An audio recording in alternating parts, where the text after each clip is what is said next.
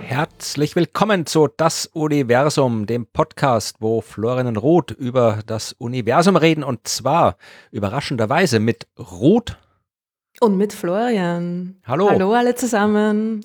Ja, wir reden wieder über das Universum, schon fast ein Jahr lang. Und in dem Jahr ist eigentlich abseits vom Podcast kaum was passiert.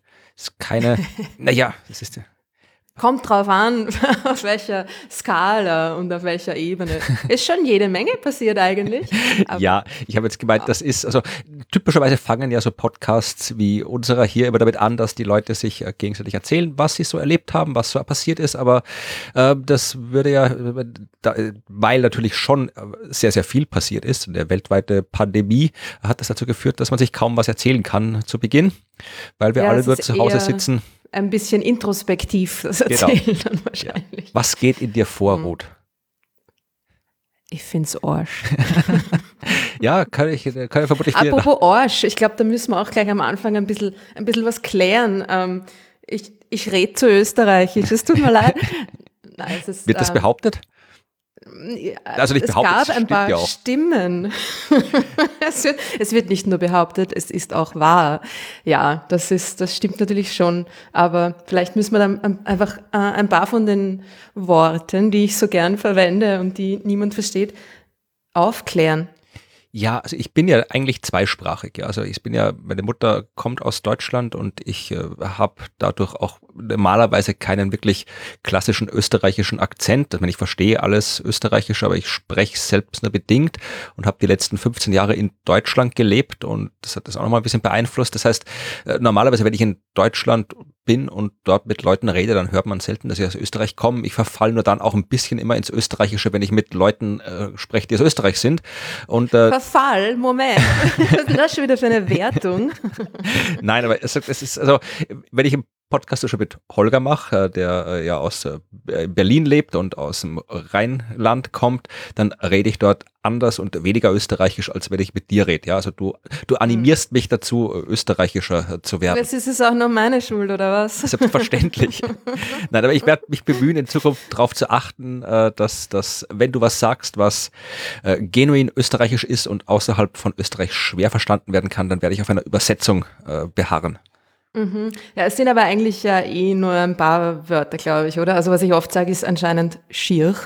Ja, stimmt. Das ist mir auch nicht aufgefallen letztens, dass schier halt hässlich bedeutet. Das haben wir in der letzten Folge aufgesagt, das stimmt. Ich, warum eigentlich? Ich kann mich gar nicht mehr erinnern. Ja, was war denn da so schier? Na, es ging darum, ob das Universum quasi verpflichtet ist, schön zu sein oder ob wir uns bei der ah. Interpretation und der Erforschung des Universums an Schönheit orientieren sollen oder ob das Universum einfach schier ist.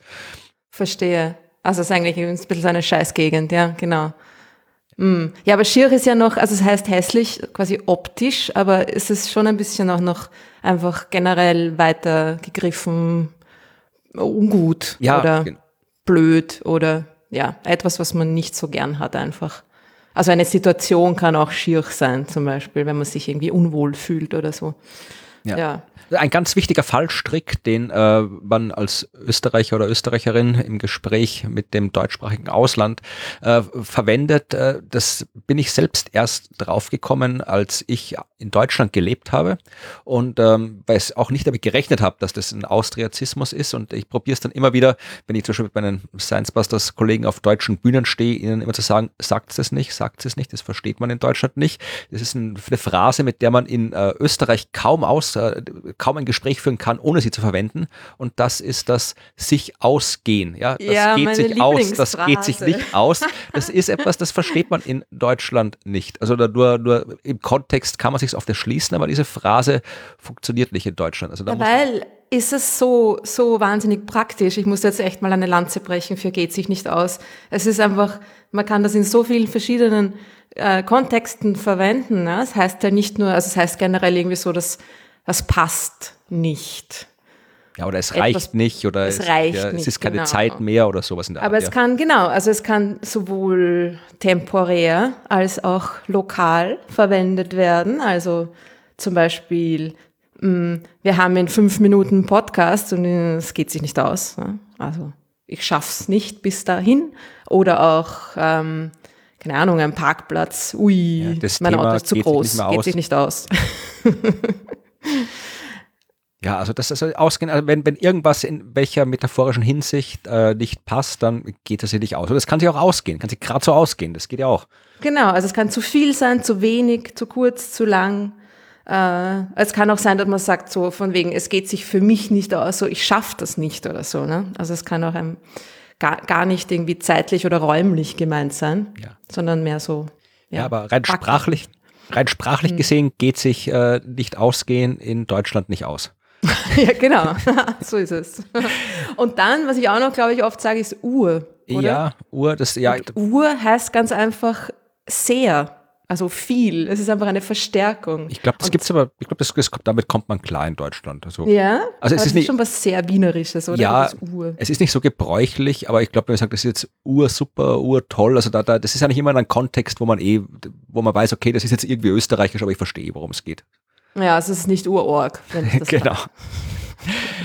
Einmal, es gab tatsächlich ein zweites Wort, also äh, mit dem au- nicht ausgehen, das war eines der wenigen äh, Begriffe, die ich quasi in meiner, äh, äh, obwohl ich eigentlich dachte, dass ich quasi durch meine Erziehung halbwegs zweisprachig österreichisch-deutsch äh, war. Aber wie gesagt, das, das, das Ausgehen äh, habe ich erst gelernt in Deutschland. Das zweite äh, war auch was äh, ausrasten, ja, also was in Österreichisch ja auch äh, ausruhen, Ah, ja. erholen äh, heißen kann, äh, Ja, hat ja. den Begriff in Deutschland nicht. Also da heißt ausrasten wirklich so wütend werden, explodieren, auszucken, ja.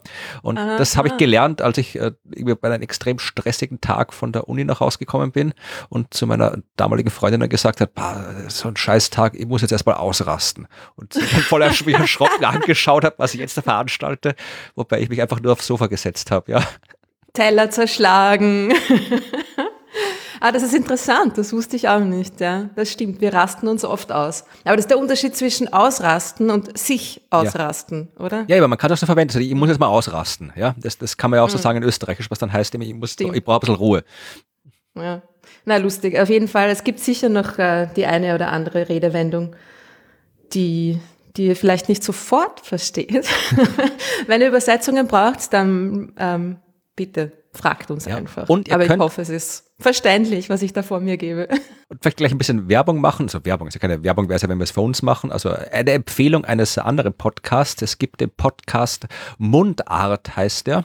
Äh, der wird von einer Österreicherin gemacht, die sehr viele österreichische Prominente und nicht Prominente interviewt und mit ihnen über Sprache und österreichischen Dialekt spricht. Ist sehr interessant. Die hat mal eine sehr schöne äh, Podcast-Reihe gemacht, also wo es drei, vier Folgen, wo sie eine ganze Nacht an dem Wiener Würstelstand gestanden ist und äh, mit den Leuten da über ihre Sprache gesprochen hat, die da hingekommen sind.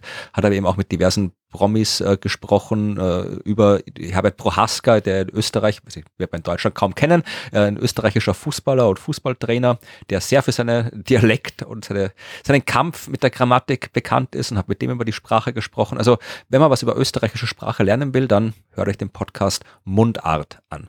Genau, schiebt's nicht auf mich.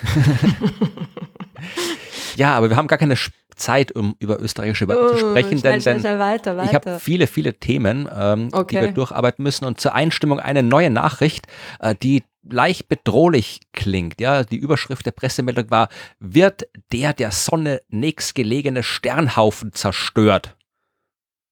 Mm, Wahrscheinlich, oder? Ja, irgendwann wird alles zerstört. Aber also Katastrophe. äh, Okay. kennst du den? Also du kennst den, aber weißt du zufällig, wer der, der nächstgelegene Sternhaufen ist zu uns? Ich weiß, dass du ihn Ah. kennst, aber ich habe auch nicht gewusst, dass er der nächste ist. Äh, die Hyaden. Richtig. Sehr Yeah! Dann erklär den äh, Hörern doch gleich mal die Hyaden und dann sage ich dir, was mit den Hyaden abgeht. Aha, die Hyaden sind ein offener Sternhaufen, also ein Sternhaufen, wo die Sterne ähm, nicht ganz so eng beieinander sind. Ne? Es gibt diese zwei Arten von Sternhaufen.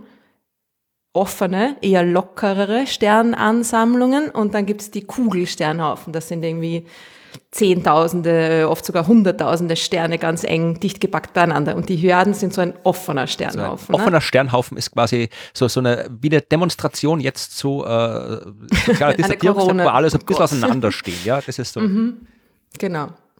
Äh, und so entstehen ja Sterne auch. Ne? Also es ist jetzt nicht so, dass Sterne alleine entstehen, sondern Sterne entstehen eigentlich immer in, in Grüppchen und eigentlich eher in offenen, ähm, ja, Grüppchen. Also so kommt es zu diesen offenen Sternhaufen. Und die Hyaden, die sind, die sieht man auch am, am Himmel recht gut. Die sind irgendwie gleich neben dem Aldebaran, dem roten Riesenstern im Stier, das blutige Auge des Stiers.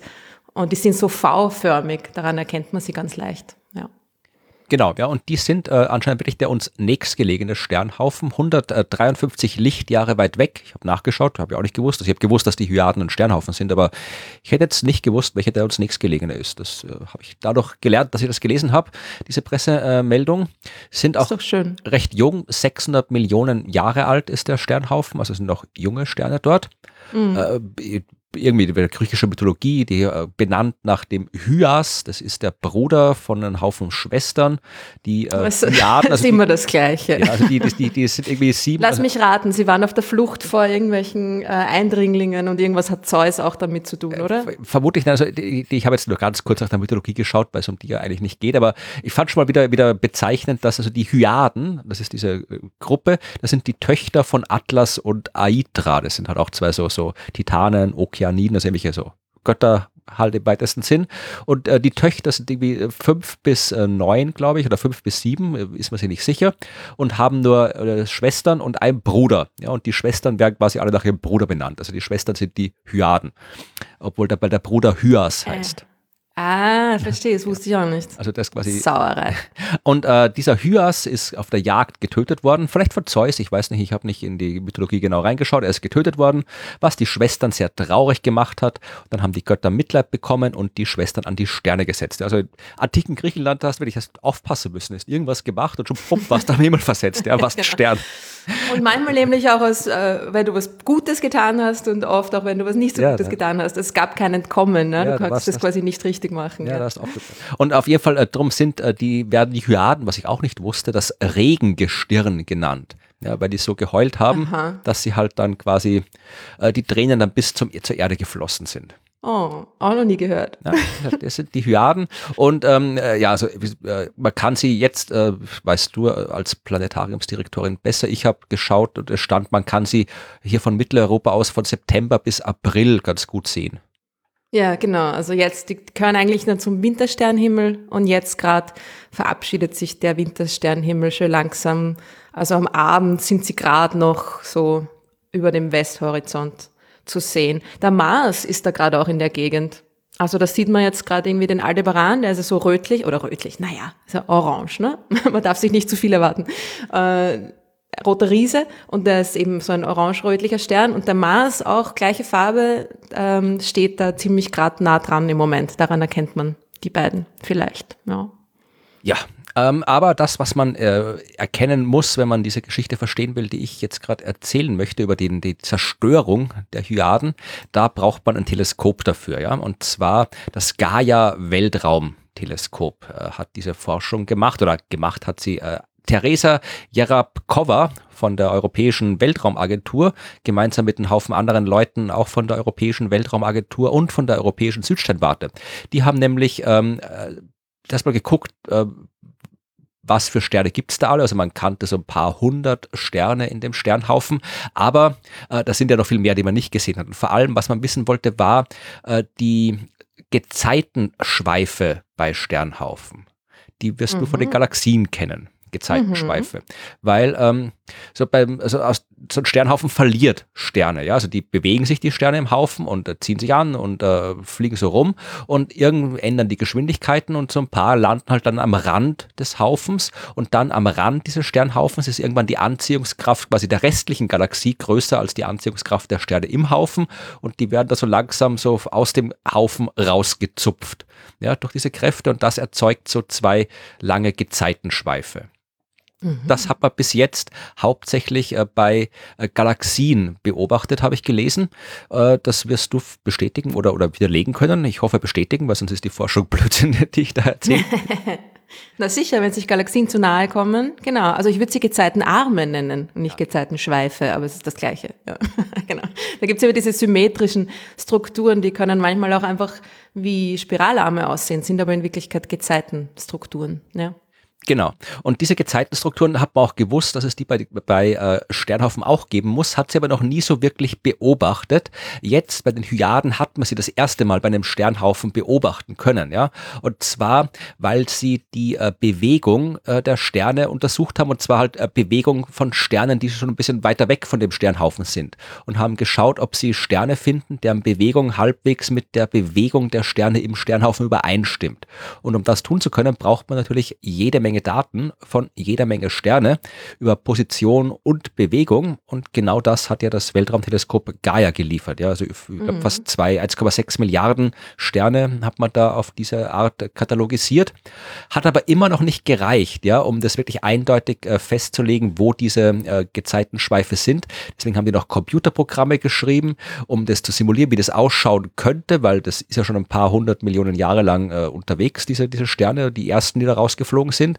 Und erst dann haben die quasi die Simulationen mit realen äh, Daten verglichen und so dann eben zwei Gezeitenschweife von äh, den Hyaden gefunden, die teilweise, die, die, die reichen paar tausend Lichtjahre in die Galaxis hinein, diese Gezeitenschweife. Mhm. Und wie hat man die dann so eindeutig zuordnen können? Äh, das kann man in dem Paper nachlesen, das ich verlinke. Ich habe es jetzt nicht im Detail gelesen, weil es ist ja nur die, die, die Story zur Einstimmung, ja. Also, und vor allem auch nicht, dass das äh, eigentlich äh, das eigentliche, worum es geht, ja, weil, äh, also wie gesagt, die haben Computerprogramme geschrieben, haben simuliert die verschiedenen Störeinflüsse im Laufe der letzten paar hundert Millionen Jahre und haben halt dann geschaut, äh, wie das äh, theoretisch ausschauen sollte und dann haben sie die realen äh, Daten von Gaia hergenommen und dann eben verglichen und die rausgepickt, die halt äh, von der Bewegung her zu den Simulationen passen und so dann halt diese Schweife irgendwie identifiziert. Mhm. Was sie aber gesehen haben, war, dass, also es gibt immer so einen Schweif, der quasi dem, dem Sternhaufen vorläuft und einen, der ihm hinterherläuft, ja, also so so, eben der Bewegung und des Sternhaufens. Und der nachziehende Gezeitenschweif, der hat zu wenig Sterne gehabt. Ja, weniger Aha. als da sein sollte. Was ein Hinweis war, dass sich dieser Sternhaufen nicht einfach auflöst, langsam im Laufe der Zeit, also dass so im Laufe der Jahrhundert Millionen immer wieder mal so Sterne rausflutschen aus diesen Gezeitenschweifen und sich in der Rest der Milchstraße verteilen, sondern dass irgendwas Dramatischeres stattgefunden hat. Und jetzt haben die das äh, simuliert, was denn das sein hätte können und haben gezeigt, dass die Daten, die Beobachtungsdaten äh, reproduziert werden können, wenn äh, dieser Gezeitenschweif irgendwann mit so einer großen Wolke aus Material kollidiert, zusammengestoßen oder durchdrungen ist, die ungefähr 10 Millionen Sonnenmassen enthält. Das ist viel. Mhm. Ja, äh, und 10 äh, Millionen Sonnenmassen in so einer Wolke, die da irgendwo rumliegen in, in unserer näheren galaktischen Umgebung, die hätten wir eigentlich gesehen. Ja, da sollte man gewiss denken, dass wir sowas schon bemerkt hätten, so große Gaswolken, weil die ja. sehen wir ja. Und äh, man hat eben keine passenden äh, Wolken gefunden und deswegen haben die jetzt gesagt, okay, da müssen wir erstmal noch genauer schauen, weil genauer schauen kann man immer, das Weltall ist groß, wer weiß, was wir übersehen haben. Aber ähm, die Hypothese ist, dass es ein sogenannter Subhalo aus dunkler Materie ist. Mhm. Das passt ein bisschen zu dem, was äh, du äh, in der letzten Folge erzählt hast, von den, der dunklen Materie, die sich auch ein bisschen ab und zu verklumpen kann und dazu äh, zur, zur äh, Entstehung der Strukturen in den Galaxien geführt hat. Und das sagen die auch, ja. Also diese Sub Subhalos aus dunkler Materie sind natürlich vorkommende Klumpen dunkler Materie, wobei Klumpen jetzt auf astronomischen Größenskalen zu verstehen ist, nehme ich an, ist nicht irgendwie so ein Felsbrocken, der da irgendwo rumliegt, sondern wirklich so eine große, große Wolke, ja, viele hunderte Lichtjahre groß, aus dunkler, dunkler Materieteilchen. Und äh, die könnten halt dann für solche Ereignisse verantwortlich sein. Weiß man noch nicht, okay. muss noch genauer schauen, aber diese Klumpen. Ah, das ist ja dann wahrscheinlich so, dass diese dunkle Materie Subhalos, also die kleineren Halos, dass die ja dann schon auch normale Materie enthalten, aber halt sehr viel weniger. Genau. Und darum hat man diese Wolke quasi noch nicht gesehen, weil sie zwar sehr schwer ist, sehr viel dunkle Materie enthält, ähm, aber eben sehr wenig sichtbare Materie enthält und darum schwer zu beobachten ist. Das ist äh, die Hypothese und jetzt ist man erstens mal, muss man sich die ganzen Sterne und die Hyaden und alles mal genauer anschauen, die Umgebung genauer anschauen, ob da nicht doch irgendwie halt eine, so eine Wolke irgendwo rumliegt, die man übersehen hat.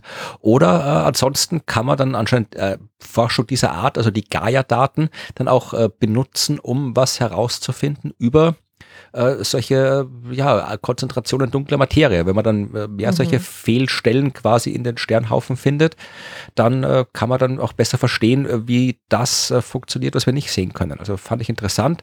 Die Überschrift. Und das ist ja auch gerade das, äh, das Interessante an den, an den ganzen Simulationen des, des Universums und der Entstehung von Galaxien, dass da ja überall viel zu viele Mini-Galaxien rauskommen dabei, ne, bei diesen Simulationen und die sehen wir nicht.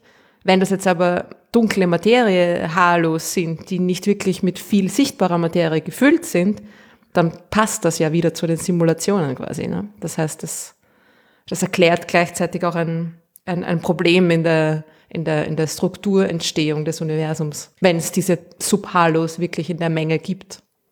Ja, also das äh, ist, ich bin gespannt, was da noch mit den äh, Gaia-Daten rauskommt und ob wir mal noch, noch, noch eine größere äh, Mission machen, die halt dann noch mehr als diese zwei Milliarden äh, Sterne grob untersucht, weil es fehlen uns ja noch ungefähr 198 Milliarden Sterne in unserer Milchstraße, genau. die wir noch nicht genau angeschaut haben. Aber ich fand die Es fehlen uns noch die 99 Prozent. ja. ja. Aber die Überschrift, ich meine, es ist natürlich wieder so eine typisch spektakuläre Pressemitteilungsüberschrift. Ja, wird der nächstgelegene Sternhaufen zerstört? Da denkt man natürlich gleich dran, dass da wieder so, so Weltraumschlachten oder sonst irgendwas, ja. Mhm. Und das bringt uns dann auch gleich zum Hauptthema der Geschichte, die ich heute erzählen will. Denn wir müssen wieder mal ein bisschen Quote machen. Ja, wir können ja nicht immer nur über so, so langweilige akademische Themen sprechen, über irgendwie dunkle Materie, Halos und chemische Signaturen von Exoplaneten und diese ganze Forschung und Wissenschaft. Nein, wir müssen über. Das interessiert ja niemanden. Ne? Ja, doch, natürlich interessiert sich, aber das ist natürlich auch sehr cool. wir werden das auch weitermachen. Aber äh, ich habe jetzt gedacht, es wird wieder mal Zeit, äh, weil das in letzter Zeit auch öfter in den Medien war, in verschiedenen äh, Zusammenhängen. Wir reden heute wieder mal über Aliens und zwar. Yay. wir reden über etwas, äh, das sich Techno-Signatur nennt. Haben es schon wieder eine Dyson-Sphäre gefunden um einen Stern oder was? Nein, also äh, äh ich, äh, also Techno-Signaturen allgemein, das hat nichts irgendwie mit so mit den 90 Musik zu tun. Nichts mit den 90ern, also wir könnten noch eine Techno-Signatur einspielen, wenn ich eine hätte, aber habe keine Techno-Signatur zum Einspielen. Also äh, mhm. es geht im Wesentlichen, äh, wenn wir jetzt von Aliens reden, dann meinen wir äh, tatsächlich in dem Zusammenhang wirklich intelligentes außerirdisches Leben, also nicht die Art von Leben, die wir meinen, wenn wir jetzt irgendwie davon sprechen, dass Leute mit dem Teleskop bei anderen Planeten nach Leben suchen, dann geht es meistens um irgendwelche Algen oder grünen Schleim im Meer oder irgendwie sowas, sondern hier geht es jetzt wirklich um das, was alle glauben, an was alle denken, wenn von Aliens die Rede ist, nämlich intelligente Aliens und Aliens, die die Sachen machen, die wir in den Science-Fiction-Filmen sehen. Ja, also die Dinge machen, so ähm, gewaltige Dinge machen, die wir dann tatsächlich auch aus der Ferne nachweisen können. Und was das für Dinge sind, äh, werde ich ähm,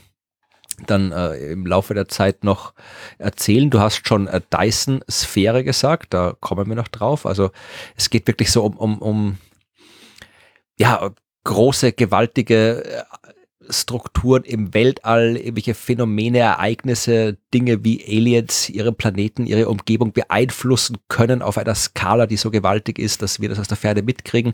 Also wirklich, wirklich äh, der Stoff, aus dem die Science-Fiction-Bücher sind. Ja? Mhm. Und das ist, äh, auch wenn der Forschung und der Astronomie da oft Dogmatismus vorgeworfen wird, ja, ah, da beschäftigt man sich mit Aliens und das ist ja alles böse und vorher, wir wollen das ja nicht. Äh, ich habe da wirklich, also ich habe von den, ich habe jetzt nur mal geschaut, was zu dem Thema an aktueller Forschung erschienen ist.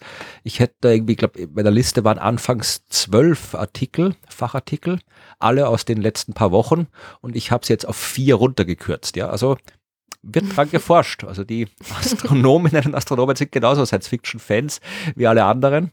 Äh, und das beeinflusst die Forschung durchaus und nicht unbedingt zum, nicht immer zum Guten, wie wir dann noch sehen werden.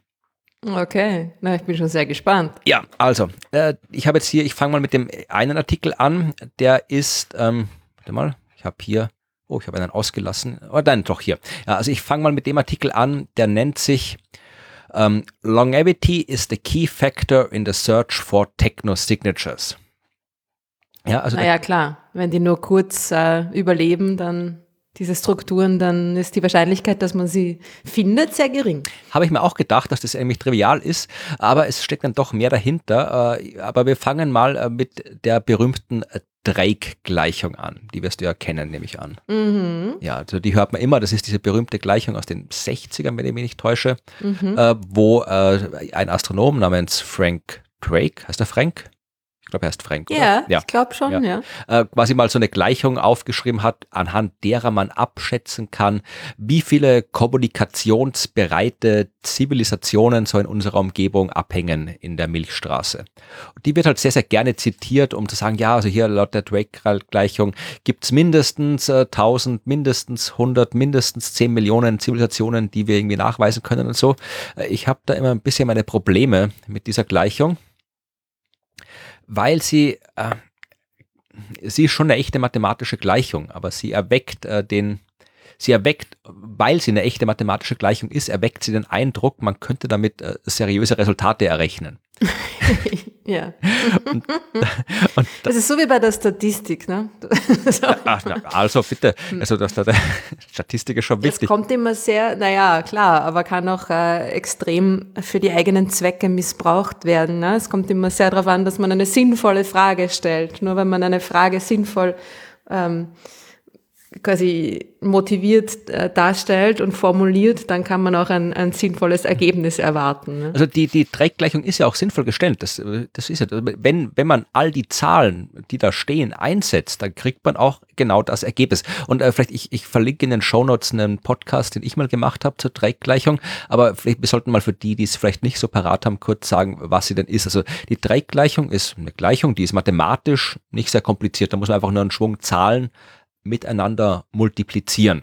Ja, also das ist der Zahlen wie, so die erste Zahl ist halt zum Beispiel die mittlere Sternentstehungsrate pro Jahr in unserer Milchstraße. Also wie viele Sterne kommen jedes Jahr neu dazu, weil natürlich äh, je mehr Sterne entstehen, desto größer ist die Chance, dass irgendwo mal ein Stern dabei ist, wo irgendwo was äh, Leben zu finden ist. Ja, also so eine Zahl braucht man.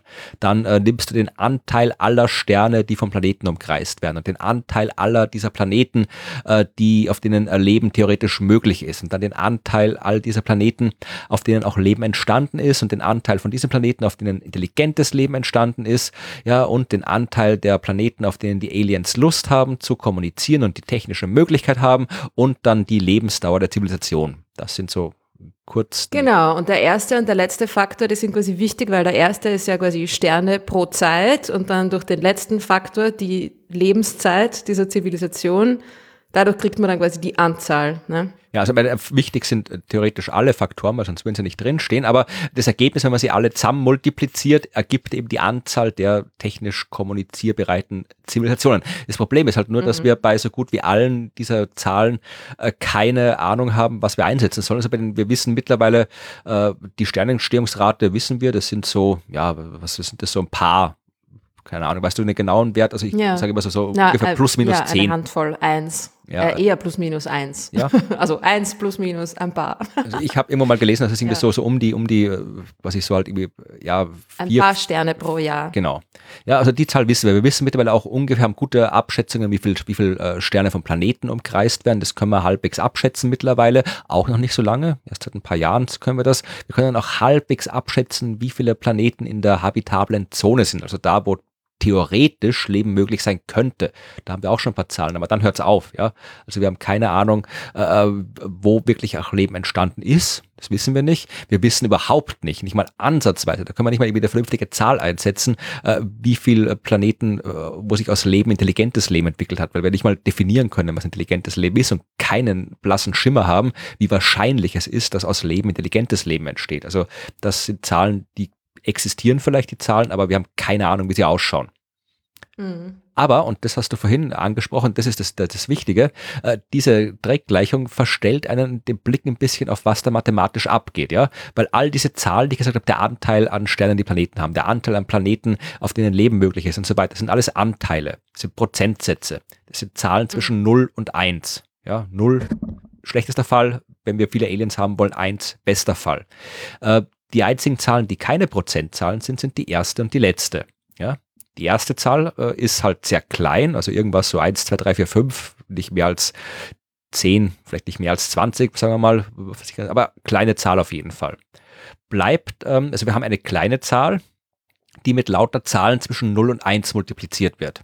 Ja, und wenn wir vom besten Fall ausgehen, dass auf allen Planeten Leben existiert und auf allen Planeten wird das Leben intelligent und alles intelligente Leben will kommunizieren, setzen wir überall 1 ein, dann bleibt uns immer noch die kleine Zahl vom Anfang und diese kleine Zahl multiplizieren wir jetzt mit der Lebensdauer. Und eigentlich können wir die kleine Zahl, wenn wir davon ausgehen, dass die Lebensdauer in Jahren ein bisschen länger ist als äh, äh, die kleine Zahl, also ein bisschen länger als vier, fünf Jahre ist, dann bleibt uns in der Formel eigentlich nur die Lebensdauer. Wir können also äh, die Zahl der kommunikationsbereiten Zivilisationen gleichsetzen mit der Lebensdauer einer Zivilisation in Jahren, in einer recht guten Näherung. Und da müssen wir sagen, ach, keine Ahnung, hast du eine Ahnung, wie lange ist die durchschnittliche Lebensdauer einer Zivilisation? Einer technischen Zivilisation. Genau, die halt irgendwie kommunikationsbereiten Zivilisation. Hm, naja, vielleicht ein paar hundert Jahre. Ja, aber vielleicht auch nicht. Vielleicht also, ein paar tausend. Ja, also das ist halt, das, das, ist genau das Problem mit der Dreckgleichung, ja. Also du kannst diese ganzen anderen, wirklich wissenschaftlich fundierten Zahlen, diese ganzen Anteile eigentlich weglassen, weil sie in der Gleichung keine Rolle spielen und musst sie doch etwas ersetzen, von dem wir keinen Schimmer haben. Und je nachdem drum kommt auch, du kannst wirklich so gut wie alle Ergebnisse finden in der Dreckgleichung. Je nachdem, was du da einsetzt, und das haben wirklich viele Leute sich im Laufe der Zeit mit dieser Gleichung beschäftigt, mal mehr, mal weniger wissenschaftlich, aber wirklich von, von äh, 1 bis äh, eine Million und darüber hinaus habe ich schon alle Ergebnisse gelesen. Und eins wäre halt, wir sind die einzige Zivilisation und eine Million ist halt überall. Also du kannst da quasi je nachdem, wie optimistisch oder pessimistisch du bist, halt rausholen aus der Gleichung, was du möchtest. Deswegen ich sie ein bisschen sinnlos finde. Mhm. Gut, aber das ist ja nicht das Schuld, die, das Schuld, die Schuld der Gleichung, sondern äh, unseres äh, mangelnden Wissens genau. der Faktoren, ja, die darin stattfinden. Das, das war das, was ich vorhin gemeint habe, ja, dass die Gleichung mathematisch an sich absolut seriös ist, aber halt äh, den, hm. äh, den, den, Blick darauf, diese Seriosität, den Blick darauf verstellt, dass die Ergebnisse, die damit berechnet werden, halt im Wesentlichen beliebig sind, weil wir halt keine Ahnung haben, was wir da einsetzen müssen in die Gleichung. Weil wir die Werte nicht ja. kennen, ja. Und das ist halt das Problem mit der Drake-Gleichung. Aber in dieser Arbeit ging es nur am Rande um die Drake-Gleichung. Die haben jetzt gesagt, ja, also wir haben auch am Anfang festgestellt, die Lebensdauer ist der Schlüssel. Ja, das ist auch der Titel dieser Arbeit. Äh, Lebensdauer ist der Schlüssel äh, beim Such, bei der Suche nach Technosignaturen und äh, haben gesagt, also ähm, dass äh, die Lebensdauer wir Menschen waren schon ein paar Mal am Rande der Auslöschung, also jetzt nicht unbedingt so Sachen von, von Atomkrieg, ich meine, da waren wir auch kurz davor, aber auch so davor gab es immer so Ereignisse. Also wir wissen, dass es immer so, ein, so einen Flaschenhals gibt aus der Genetik, also dass irgendwann mal die gesamte Population unserer Vorfahren auf ein paar hundert Exemplare zusammengeschrumpft ist und die haben sich dann quasi ausgebreitet und aus denen sind dann alle anderen Menschen, äh, von denen stammen alle anderen Menschen ab. Also in unserer fernen Vergangenheit gab es auch so ein paar so kritische Ereignisse. Momentan sind wir mit dem Klimawandel ganz gut dabei. Also äh, es ist nicht unwahrscheinlich zu sagen, wenn es irgendwo intelligente Aliens gibt, dann sterben die vielleicht auch aus. Ja, ich meine, warum sollen die gescheiter sein als wir? Ja. Und deswegen haben die gesagt, also das prinzipiell, also diese äh, die Forschungsarbeit, ich schaue gerade, ich sage immer die, muss mal schauen, wer die überhaupt sind. Ähm, ich sage, das sind nämlich ähm, äh, ja, zwei Leute, äh, Am Amedeo Balbi und Milan Zirkovic äh, von vermutlich wissenschaftlichen Einrichtungen, äh, die, die, die Arbeit. Nehmen aber, wir mal an. Ich hoffe mal, also mal schauen nicht, dass ich da einen Blödsinn erzähle. Ähm, weißt, du Fake News verbreiten, oder was? ja, der weiß nicht, dass die von irgendwie von Nein, äh, die äh, der sind von der Universität äh, in Rom, äh, äh genau, also Institut für Physik, Uni Rom und der Sternwarte Belgrad in Serbien. Ja, und ich war auf, auf der Sternwarte in Belgrad war ich schon, die existiert, da arbeiten seriöse Leute und äh, ich kenne Leute, die in Rom gearbeitet haben, also prinzipiell ja, seriöse Menschen, die diese Arbeit gemacht haben. Ist das die Art und Weise, wie man Fake News äh, von äh, echter Information unterscheidet? Ich kenne die Leute. Naja, prinzipiell ist es voll, das ist tatsächlich eine der Methoden. Also erstmal schauen, ja, wer sind die Leute, ja? Mal. Wo arbeiten mhm. die? Wo kommen die her? Wenn da jetzt irgendwie irgendeine Fantasie steht, irgendwie dass das Institut für Alienforschung äh, in hier äh, in irgendeiner Straße in irgendeiner Stadt, wo keine Uni existiert und wo du irgendwie aus der Garage heraus irgendwie arbeitest und dich zum, du kannst dich ja irgendwie, kann mich ja hier, ich kann sofort ein Institut für irgendwas gründen und mich Institutsdirektor nennen kann mich keiner abhalten davon.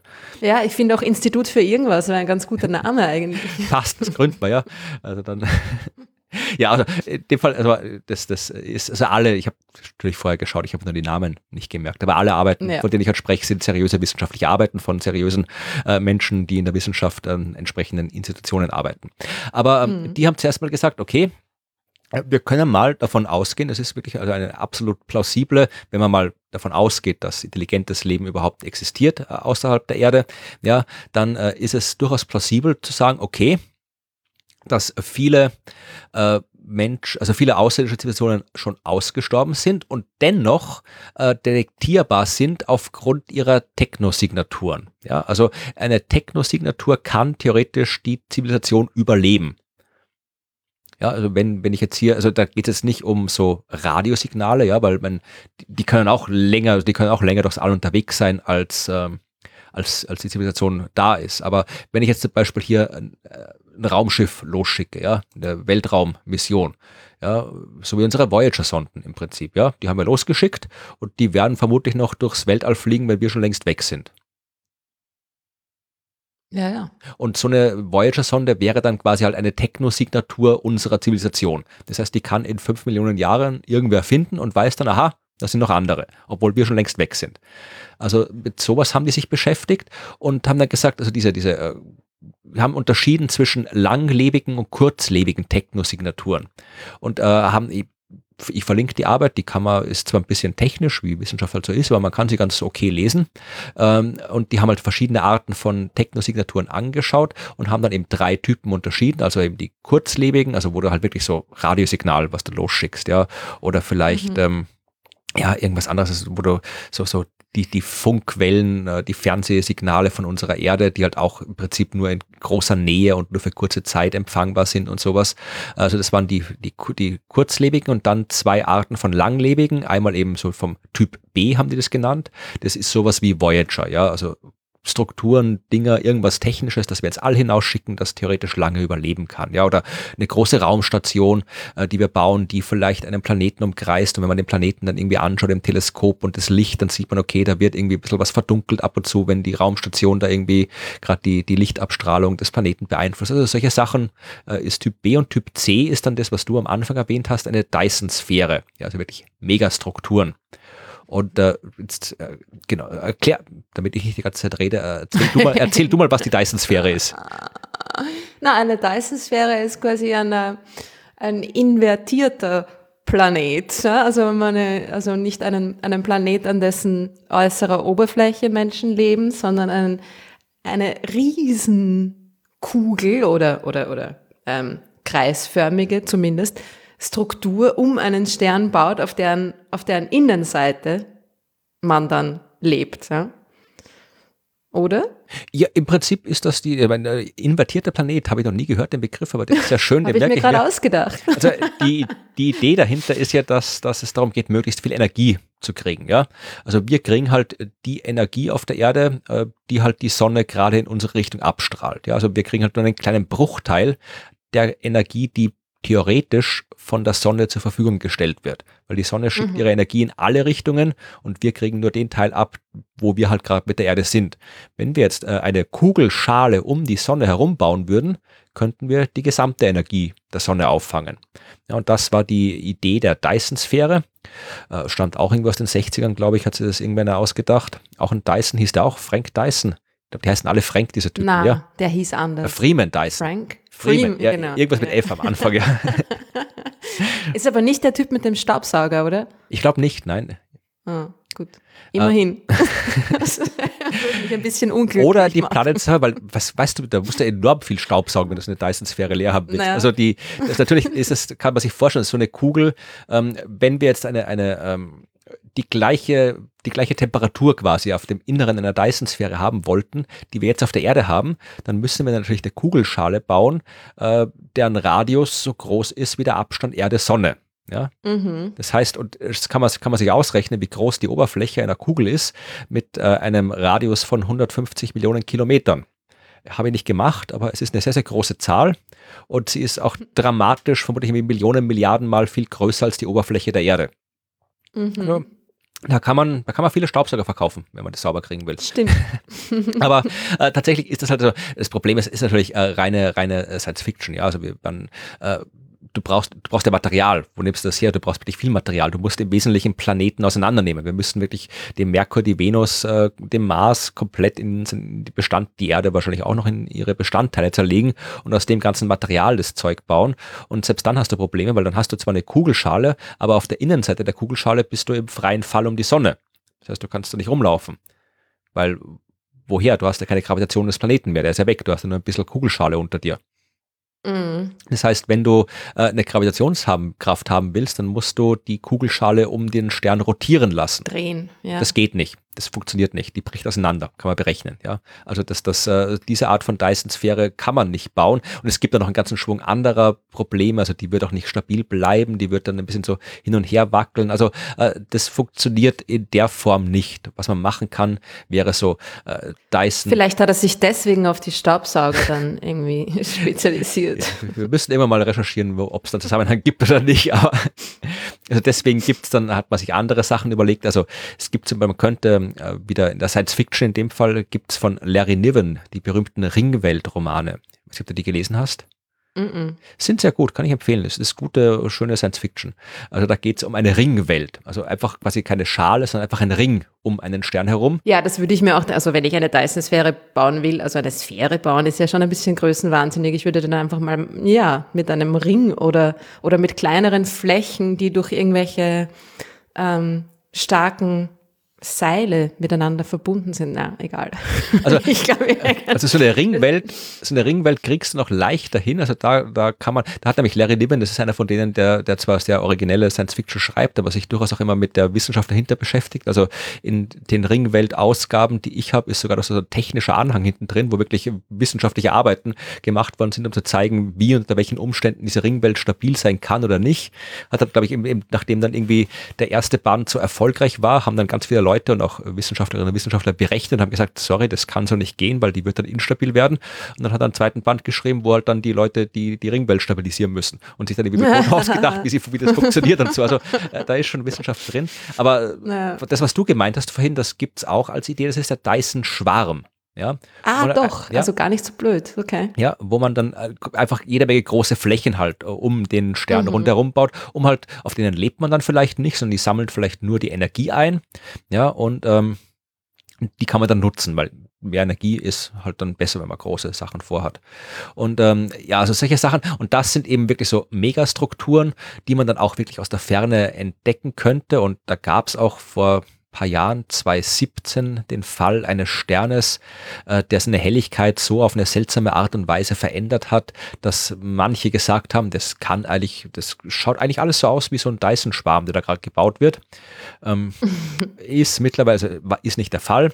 Auch da verlinke ich in den Shownotes den Podcast, den ich vor kurzem erst veröffentlicht habe, wo ich erklärt habe, wie die, der wissenschaftliche Stand aussieht. Also es gibt durchaus äh, Möglichkeiten, das zu erklären, die ohne Aliens auskommen und nicht weniger faszinierend sind. Also höre ich das an. Aber es geht quasi, das wären diese Typ C, diese wirklich, weil so, ein, so eine Dyson-Sphäre oder ein Dyson-Schwarm, äh, selbst wenn die schon längst ausgestorben sind, äh, ist das Zeug halt immer noch da. Und wenn du dir das Licht des Sterns anschaust und da fliegt so ein, so ein Dyson-Schwarm rundherum, dann blockiert der halt jede Menge Licht des Sterns, weil dafür sind sie ja da, die sollen ja die Energie des Sterns mhm. abfangen. Und dann können wir das auch sehen. Ja, also um solche, solche Dinge geht es da, wenn um die Langlebigkeit der Technosignaturen die Rede ist. Und ähm, die haben das halt alles äh, untersucht, welche Arten und äh, da eben die, die Drake-Gleichung damit modifiziert und alles und haben gesagt, okay, ähm, die, die effektivste Suchstrategie, wenn wir wirklich nach, nach intelligenten Aliens suchen, dann ist es am effektivsten, wenn wir nach solchen langlebigen Typ B oder C, also eben Voyager, Dyson Fern und sowas suchen, weil ähm, wenn wir nach diesem Typ A äh, Technosignaturen, also Radiowellen und sowas machen, dann hat man da nur wirklich gute Chancen, da was zu finden, äh, wenn die extrem häufig sind, ja, von der Größenordnung ähm, eine Technosignatur bei jedem Stern in unserer Nachbarschaft. Und das mhm. ist eher unwahrscheinlich, ja, weil dann hätten wir schon gefunden. Oder die zweite Möglichkeit ist, dass äh, wenn es irgendeinen äh, astrophysikalischen Mechanismus gibt, der äh, die Entwicklung von intelligenten Leben synchronisiert, ja, also dass, dass das halt alle gleichzeitig entstehen. Und äh, ist im Prinzip ja wüsste ich jetzt keinen und wussten die auch keinen Mechanismus, wie das sein könnte. Aber das wären halt die einzigen Möglichkeiten, wo es vielversprechend ist, nach so kurzlebigen Technosignaturen äh, zu suchen. Also das, was SETI, die Suche nach äh, außerirdischen Intelligenzen, der macht, meistens eben Radiosignale abhören, das wäre eigentlich so die Suche nach, ähm, nach kurzlebigen Technosignaturen. Und die ist eigentlich nur dann vielversprechend, wenn es extrem häufig ist. Und ist offensichtlich nicht. Deswegen sagen die, wir müssen ähm, nach äh, diesen langlebigen Technosignaturen suchen, ähm, weil das, äh, wenn es was zu finden gibt, ist das die bessere, die bessere Methode. Aber es ist natürlich schon so, dass die kurzlebigen Signaturen wahrscheinlich die häufigeren sind. Aber sie sind eben nicht häufig genug ist die Frage, weil das ist halt, das, das ist die grundlegende. Naja, ich denke mal, dass eine Zivilisation es eher schafft, Radiosignale in den Weltraum rauszuschicken, als eine Dyson-Sphäre zu bauen, oder? Eh, das, das kann natürlich sein, ja, aber es ist halt, wenn, die können halt doch so viele Radiosignale rausschicken, wenn die das halt nur für, wenn wie lange, wir haben schon wieder aufgehört, Radiosignale ins Weltall zu schicken, in großer. Ja, weil wir Angst haben. Nein. Vor den Klingonen und den Vogonen und wie sie alle heißen mögen. Also ich habe es eher so gemeint, dass, ähm, also wir haben, wenn wir jetzt quasi die, die unbeabsichtigte ähm, Abstrahlung von Signalen, ähm, die ja auch oft, da gibt es ja den, im Film Contact, ist es ja schon dargestellt und im Buch, wo du halt mhm. siehst, diese, diese ganzen Fernsehberichte, die sie da so verteilen im All. Aber das ist da, da kann man eigentlich, da, die, die sind ja nicht gemacht, um im Weltall gehört zu werden. Die, sind, die werden so schnell, so schwach, da hat man eigentlich keine Chance, die irgendwo anders zu empfangen. Aber selbst da, also wir haben halt irgendwie so vor, keine Ahnung, irgendwann Ende des 19. Jahrhunderts angefangen, Radiosignalen durch äh, die, die Luft durch das, durch ins All hinaus zu schicken und hören langsam auf damit, weil momentan, mittlerweile rennt ja fast alles, wir, wir kommunizieren ja nur noch äh, Glasfaser und Kabel hauptsächlich, und da geht ja gar nicht mehr so viel über, über Radiowellen. Ja, das mhm. Fernsehen kommt nicht mehr über die Antenne, das Fernsehen kommt übers Kabel.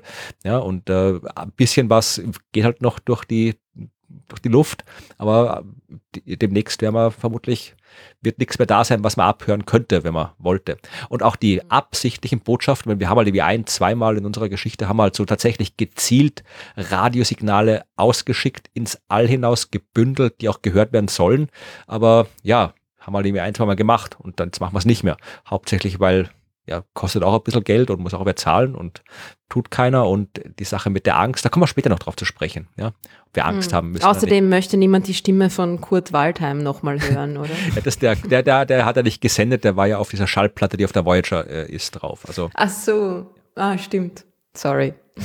Aber das ist halt, also wir haben das halt äh, ein, zweimal gemacht und äh, warum sollten, wenn die anderen das auch so machen, ja, dann entweder musst halt genau in dem Moment, wo die Radiowelle vor, vorbeikommt, halt bei dir, musst du halt hören. Ja, ja, also hm. insofern haben die gesagt, wenn, das, das, ist halt extrem, man kann danach suchen, das kostet nicht so viel, Radioteleskope hinstellen zum Abhören oder zu benutzen, aber äh, es ist halt extrem wenig vielversprechend. Und die sagen halt in ihrer Arbeit und haben das halt auch teilweise wissenschaftlich und mathematisch begründet, dass es vielversprechender wäre, nach diesen langlebigen Technosignaturen zu suchen.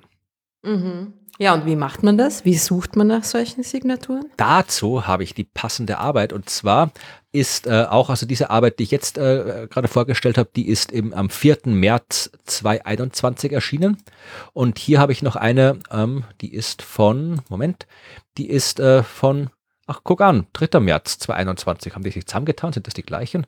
Mal gucken. nee, das sind andere Leute. Ähm, dann war es anscheinend eine ungewollte Synchronisierung der Themen. Äh, diese Arbeit ist auch von Leuten gemacht ähm, und zwar von Leuten, die, ich muss wieder, ich habe mal die Institutionen rausschreiben sollen. ähm, nein, das ist sie nicht. Das ist sie nicht. Da, das ist sie. Ja, die ist äh, vom, ach hier, guck mal, da warst du auch mal, glaube ich, vom ähm, Héctor Socas Navarro vom Instituto de Astrofísica de Canarias. Aha, ja. Und vom äh, Departamento de Astrofísica Universidad de la, de la Laguna. La Laguna, ja, genau. Das ist ja das, also das Institut de Astrofísica ist in La Laguna, ja, genau.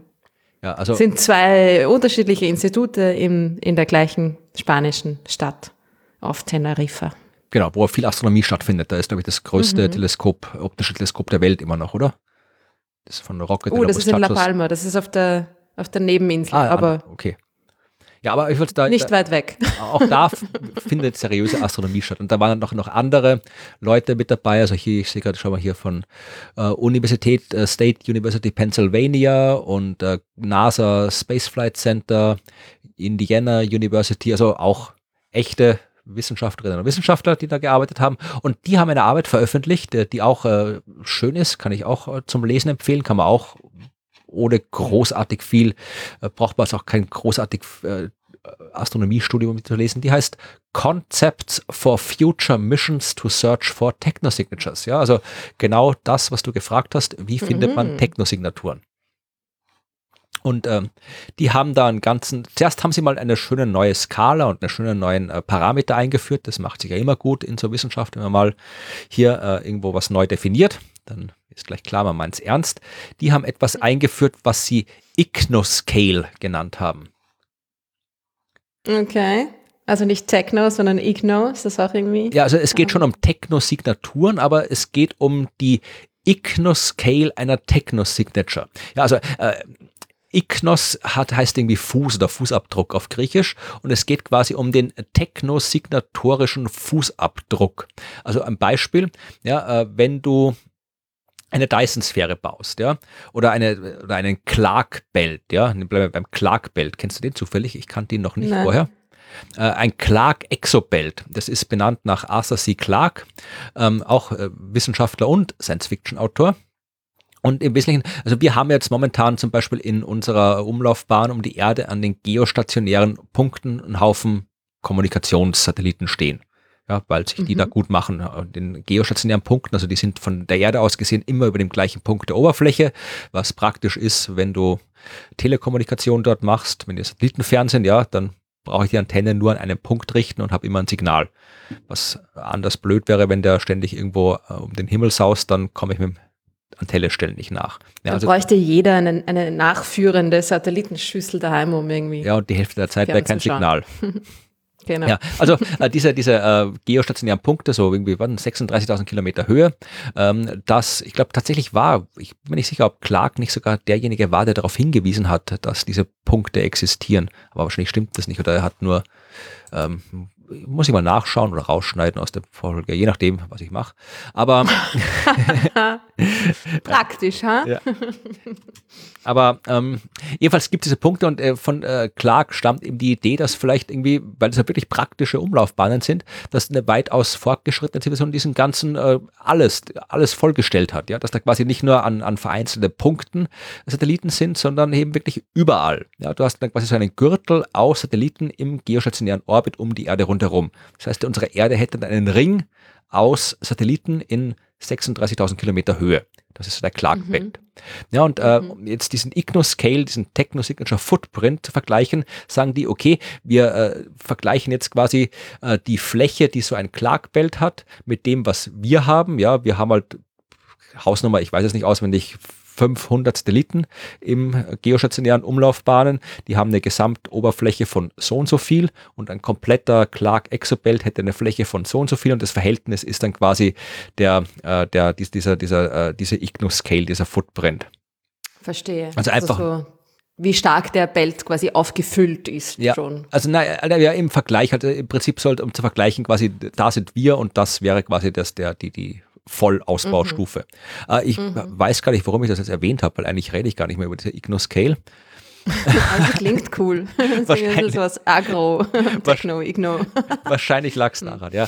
Aber äh, jedenfalls haben sie da in dieser, ähm, in dieser Arbeit verschiedenste Arten von äh, Techno-Signatures äh, angeschaut. Also es fängt an zum Beispiel bei ähm, Gasen in der Atmosphäre. Das ist ja noch, das, da sind wir auch noch bei den Biosignaturen. Ja? Also Biosignatur wäre zum Beispiel, wir schauen, ob in der Atmosphäre eines Planeten Sauerstoff ist. Ja, weil Großteil, also der Sauerstoff in der Erdatmosphäre ist eigentlich nur deswegen da, weil Leben auf der Erde lebt, das ständig Sauerstoff produziert. Mhm. Wenn das Leben weg wäre, wird der Sauerstoff sich relativ schnell abbauen und wäre weg. Es gibt auch natürliche Quellen, wo Sauerstoff entstehen kann, aber diese enormen Mengen an Sauerstoff haben wir auf der Erde nur, weil es Leben gibt. Das heißt, das ist was, was wir tatsächlich tun und dann äh, demnächst noch viel stärker tun werden, wenn die nächste Generation der Teleskope kommt, also das James Webb Teleskop zum Beispiel, dann werden wir bei anderen Planeten nach Biosignaturen suchen, ja, also nach etwas, was auf Leben hinweist und Sauerstoff in der Atmosphäre eines Planeten könnte uns eben sagen, okay, da ist vielleicht auch so Pflanzen, Algen, sonst irgendwas, was Sauerstoff produziert. Grüner Schleim, genau. wie du es vorher genannt hast. Genau.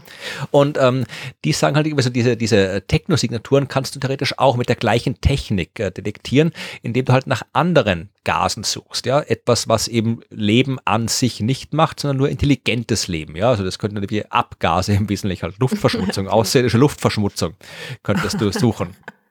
Und, ähm, ich habe es gewusst, dass die Außerirdischen schuld sind. Ja, die, nicht bei uns, sondern bei Ihnen. also das wäre sowas. Oder äh, nach, das verlinke ich auch noch in den Shownotes, da habe ich nämlich selbst mal einen Blogartikel geschrieben, du könntest nach außerirdischer Lichtverschmutzung suchen. Mhm. Weil, Und was äh, finde ich da? Naja, du, du kannst ja schon, wenn du jetzt die Erde vom Weltall aus anschaust, die Nachtseite, dann ist die nicht dunkel. Da ist Licht, weil wir Licht machen. Künstliches Licht weil wir in der Nacht alle ja. das Licht aufdrehen. Und äh, das kannst du theoretisch, wir sind schon ein bisschen in der Lage, solche äh, Exoplaneten, die Oberflächen zu charakterisieren, ein bisschen. Ja, also wir können so mit ein bisschen, wenn wir zum Beispiel so Verdunkelungsphasen und sowas äh, schauen und, und äh, uns anschauen, wie, äh, wenn du stell dir, stell dir einen Stern vor und vor dem Stern zieht ein Planet vorbei. Ja, dann haben wir, wenn der Stern von uns aus, äh, der Planet von uns aus gesehen genau vor dem Stern steht, dann ist es quasi vergleichbar. Dann haben wir äh, so, so äh, Neuplanet, ja. Also dann sehen wir die, die nicht beleuchtete Seite des Planeten, so wie der Neumond. Mhm. Ja? Und wenn er mhm. links oder rechts steht, haben wir so, so Halbplanet, dann ist er halb beleuchtet. Und äh, wenn er dahinter steht und ausreichend geneigt ist und wir es auch noch sehen können, dann hätten wir Vollplanet, ja, also voll beleuchtet. Und sowas kann man, solche Phasen bei Planeten kann man im Prinzip beobachten, hat man zum Teil auch schon so annähernd beobachtet beobachtet. Man kann das dann modellieren und kann da so ein bisschen was über die Beleuchtungsverhältnisse rauskriegen. Also das ist äh, im Prinzip können wir, ist es nicht weit hergeholt zu sagen, dass wir herausfinden könnten, ob die dunkle Seite eines Planeten heller ist, als sie sein sollte. Ist äh, mhm. nicht, können wir noch nicht, aber ist was, was wir theoretisch mal können könnten. das stimmt uns zuversichtlich. ja, also auch das wäre eine Technosignatur, wenn wir quasi das Licht von Aliens sehen mhm, können. Mhm, ja, oder es gibt auch so äh, eben diese Clark Exobelts, ja, oder diese, diese ähm, so Star Shades, ja, also wenn du quasi hier ähm, ähm, das ist auch was, was es bei uns noch nicht gibt, aber was wir vielleicht auch mal überlegt haben, dass wir so große, ja, Sonnen, äh, wie soll ich sagen, Sonnen, Sonnenbrillen ist das falsche Wort. Also einfach Dinger in die Umlaufbahn tun, die halt den Stern abschirmen. Äh, von uns aus gesehen, dass wir halt dann zu bestimmten Zeiten, dass wir halt besser irgendwie äh, beobachten können, solche Sachen, ja. Eine Blende nennt ja, sowas. Richtig, danke. ja, habe ich Ahnung von Beobachten. Aber das ist cool, man könnte dann, man könnte nach den Signaturen von außerirdischen Natriumlampen suchen oder sonstigen, weiß ich nicht, LED-Emissionslinien genau. oder Neonröhren und keine Ahnung was. Ne? Ganz genau. So also wenn man irgendwie mit dem, mit dem ELT zum Beispiel, mit dem Extremely Large Telescope und seinem 40 Meter Durchmesserspiegel, da die Atmosphäre von Exoplaneten quasi durchleuchten kann, warum dann nicht auch einfach nach ja, den Signaturen von künstlichen Lichtquellen.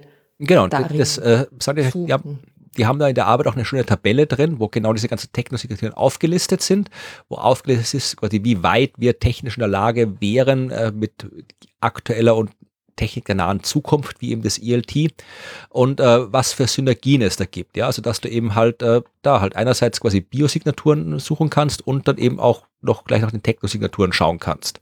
Mhm. Zum Beispiel bei sowas. Also, und ich, ich erzähle es nicht alle auf, ja. Also den Clark Exobelt hatte ich schon, durch eben die Dyson-Sphäre äh, kannst du suchen. Also da tust du ein bisschen schwer, weil da siehst du den Stern nicht mehr, aber die Dyson-Sphäre muss auch ein bisschen Wärmestrahlung abgeben. Das heißt, du könntest dann mit Infrarotastronomie, mit Infrarotteleskopen so, so seltsame Wärmesignale sehen, die halt nicht so sind, wie sie, wie, wie, wie sie bei einem normalen Stern sein sollten. Also sowas kann man suchen. Du kannst eben klassisch SETI Radiosignale suchen und dann äh, könntest du auch nach, was schreiben Sie so, nach, nach äh, Artefakten suchen, ja. Also das zum Beispiel, wenn wir, wir denken ja auch schon darüber nach, äh, Raumsonden zu anderen Sternen zu schicken. Das ist diese berühmte Breakthrough Starshot Initiative, wo du so Mini-Kameras an großen Sonnensegeln äh, zu einem anderen Stern schickst, ja. Und ja, vielleicht machen andere das auch. Und dann äh, mhm. liegen die Dinge bei uns rum. Oder vielleicht ist einer von den, einer von den Millionen, Milliarden Asteroiden, die wir haben, vielleicht ist einer davon irgendwie ein Raumschiff, das die irgendwann mal hingeschickt haben und das halt jetzt kaputt oh, ist. Muamua. Ach Gott.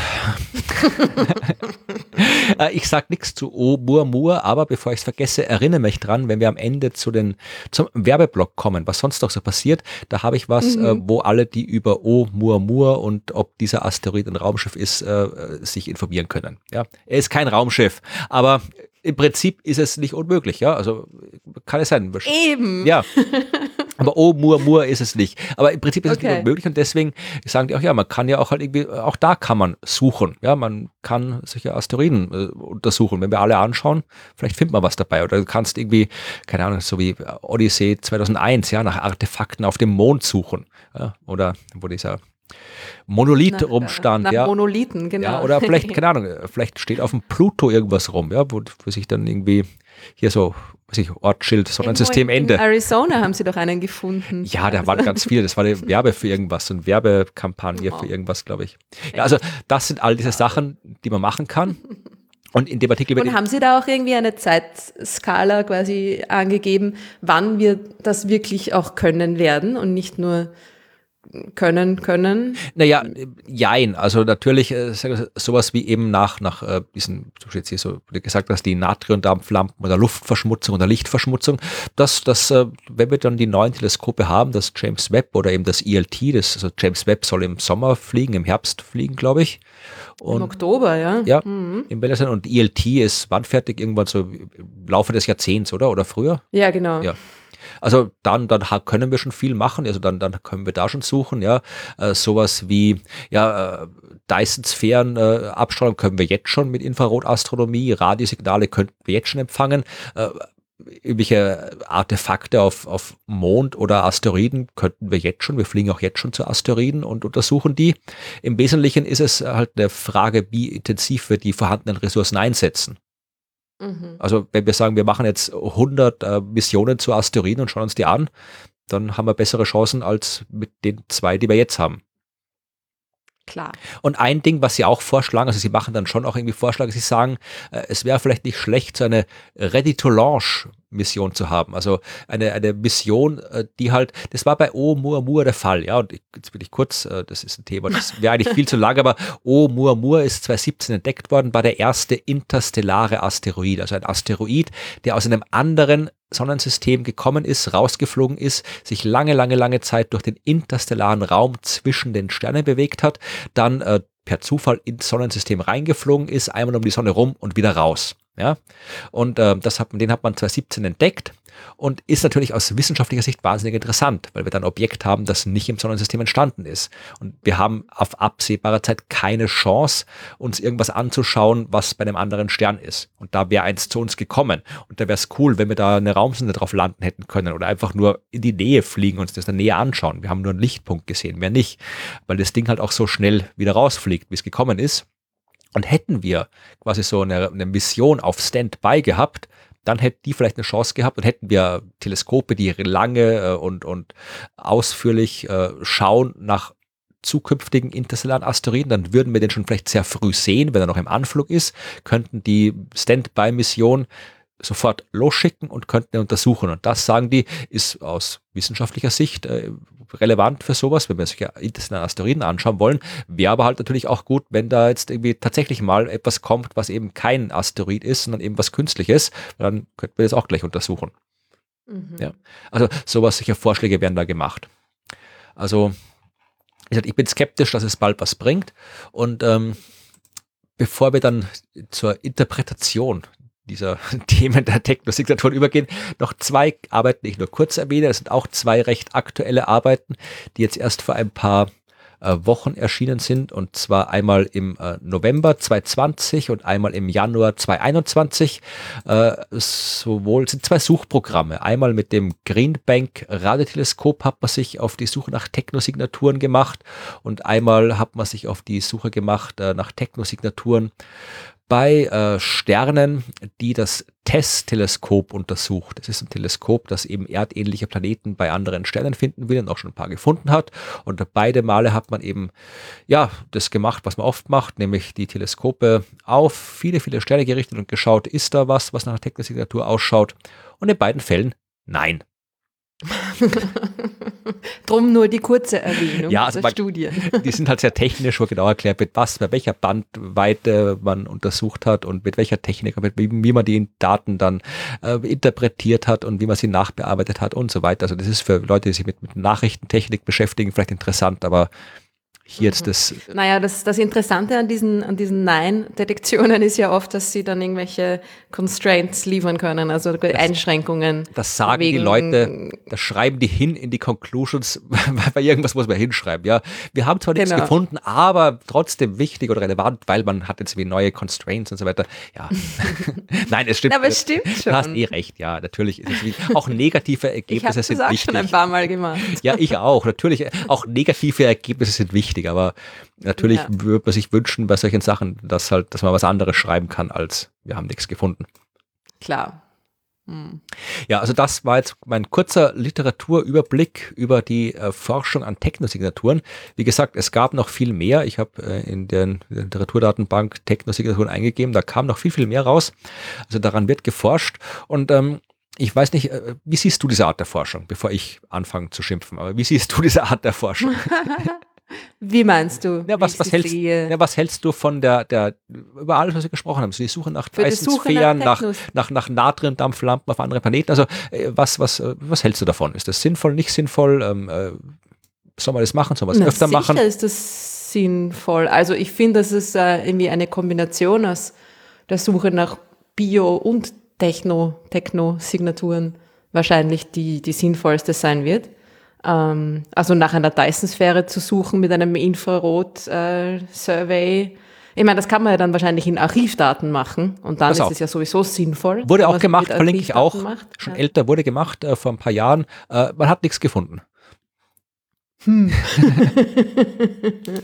Aber ja, also ich finde das durchaus sinnvoll, wenn eine gewisse ähm, begründete Chance zum ähm, Erfolg besteht, dann ist es natürlich sinnvoll. Ja, und es interessiert die Leute halt einfach auch. Ne? Also es ist ein Thema, das in der Öffentlichkeit äh, auf Interesse stößt und da die, die Öffentlichkeit ja die Wissenschaft finanziert zu einem Großteil, hat sie auch das Recht, dass da ihr, ihr Interesse erforscht wird. Und darum finde ich diese Arbeiten schon sehr sinnvoll. Ja, stimme ich dir prinzipiell in fast allem zu. Ja, also die Öffentlichkeit interessiert sich dafür. Das Problem ist, dass man da, dass man da quasi wissenschaftlich auch redlich sein sollte. Ja? Also wenn wir jetzt einfach nur noch das forschen, was die Öffentlichkeit am meisten interessiert, dann würden wir alle irgendwie an Warp-Antrieben und Aliens forschen und würden halt trotzdem in 100 Jahren keinen Warp-Antrieb äh, zustande kriegen. Und ich weiß, da gibt es eine neue Arbeit dazu, aber da reden wir jetzt auch nicht drüber. Wird auch nicht so führen, dass wir in 100 Jahren einen Warp-Antrieb haben. Da reden wir ein andermal drüber. Also ich, ich finde auch, dass dieser, dieser, dass man das alles machen kann. Ja, weil wir können, wenn wir nach, nach Biosignaturen suchen, also nach dem schon mehrmals erwähnten grünen Schleim irgendwo, dann äh, können wir genauso gut schauen, finden wir was anderes. Das ist absolut okay. Ja, und äh, mhm. wenn wir Infrarotkataloge haben, dann kann man sich durchaus mal hinsetzen und schauen, ist da irgendwelche eine, eine Infrarotsignatur drin, die zu einer Dyson-Sphäre passt. Ja, kann man alles machen. Oder wenn wir äh, Transitdaten haben, also die Helligkeitsveränderungen von Sternen, können wir schauen, ist da was dabei, was nach irgendwelchen hier ja, nach so Dyson-Schwärmen ausschaut. Das ist absolut alles sinnvoll.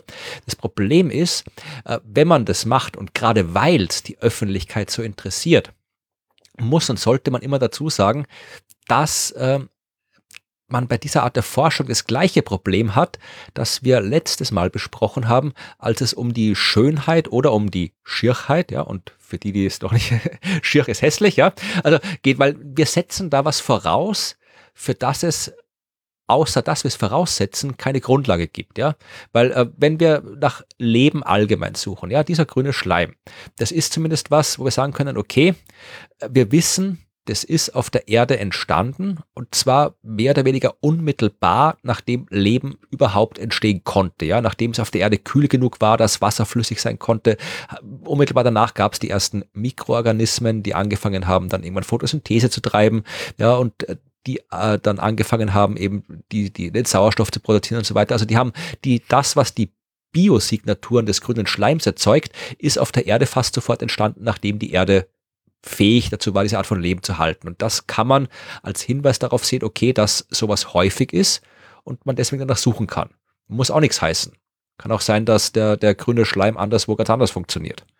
Und wir keine Chance haben, aber wir wissen halt nicht, wie er funktioniert. Aber das kann man auch noch rausfinden. Ja? Also wir können dann irgendwie vielleicht uns überlegen, wie extremere Arten des Lebens ausschauen könnten und wie die sich äußern. Das kann man machen. Das Problem, was ich mit diesen Technosignaturen habe, ist, da geht es um Intelligenz. Ja? Und wir haben keine Ahnung, wie aus Leben intelligentes Leben entstanden ist. Das hat ewig gedauert auf der Erde, bis das passiert ist. Ich weiß nicht, wo wir den, den, das Einsetzen der Intelligenz äh, zeitlich einordnen sollen in der Erdgeschichte. ist dein Vorschlag? Hm. Also kann irgendwie so. Ackerbau. Ackerbau. Naja, die vorher waren auch keine Trotteln, die vor Ackerbau. Also, aber sind wir großzügig, also so ein paar, sagen wir mal 100.000 Jahre, ja. Hm. Vor der, wie die ersten, ersten Vormenschen, also wie bei und nochmal Odyssey 2001, wo die ersten angefangen haben, ihre Steine zusammenzuhauen und dann sich die Köpfe ein danach. Gegenseitig, ja. ja. Also selbst, wenn wir, selbst wenn wir großzügig sind und eine Million Jahre sagen, ja, irgendwelche Australopithecus-Typen, ja, selbst dann haben wir Leben an sich dreieinhalb Milliarden Jahre auf dem Planeten, intelligentes Leben erst in der letzten Million Sehr Jahre. Mhm. Und da, das kann darauf hindeuten, dass halt, ja, es extrem unwahrscheinlich ist, dass das Leben, intelligentes Leben entsteht. Und selbst wenn es wahrscheinlich ist, wir haben immer noch keine Ahnung, wie Intelligenz funktioniert, was Intelligenz überhaupt ist, wie definiert man Intelligenz.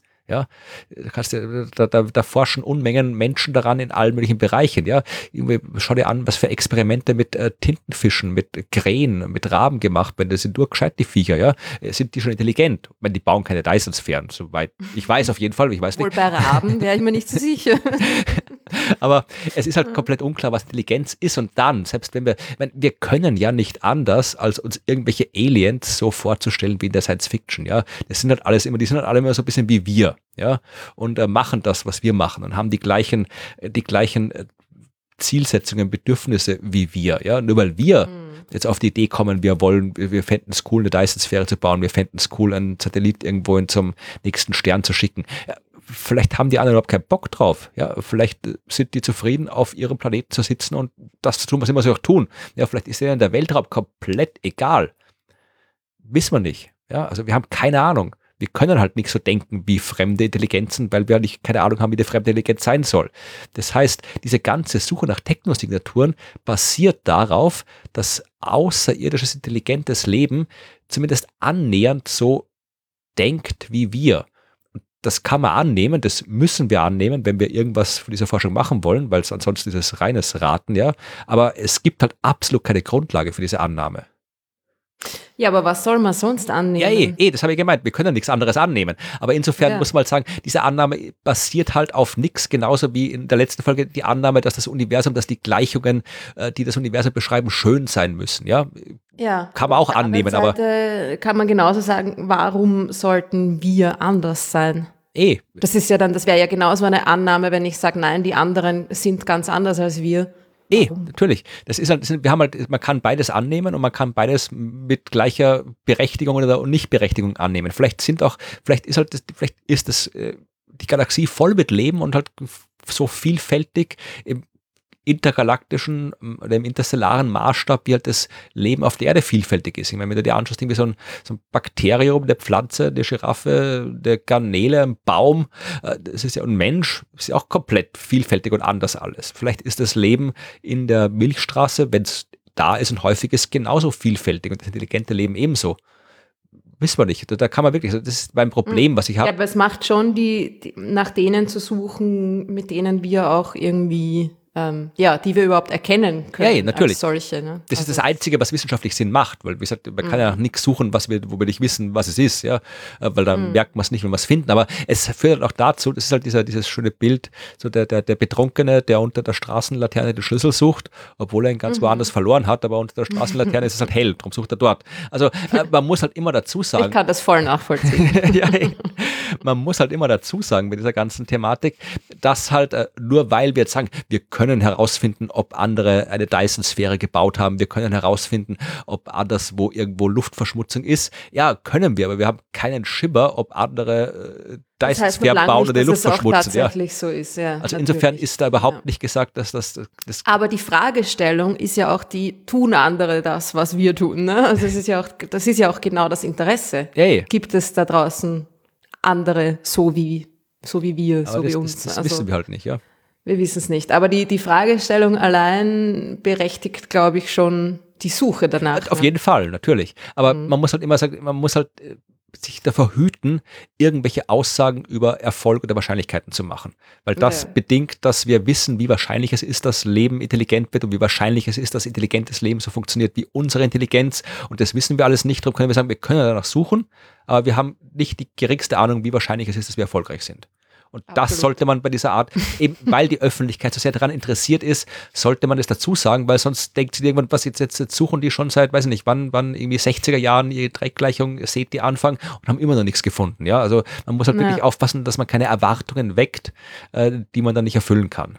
Disclaimer, ja, genau. genau. Äh, gleichzeitig muss man aber vorsichtig sein, dass man nicht zu vorsichtig ist, weil sonst ja, eh. sagen Leute, das macht ja dann überhaupt keinen Sinn. Warum probiert es überhaupt? Wir haben es nicht leicht in der Wissenschaft. Wir haben es nicht leicht.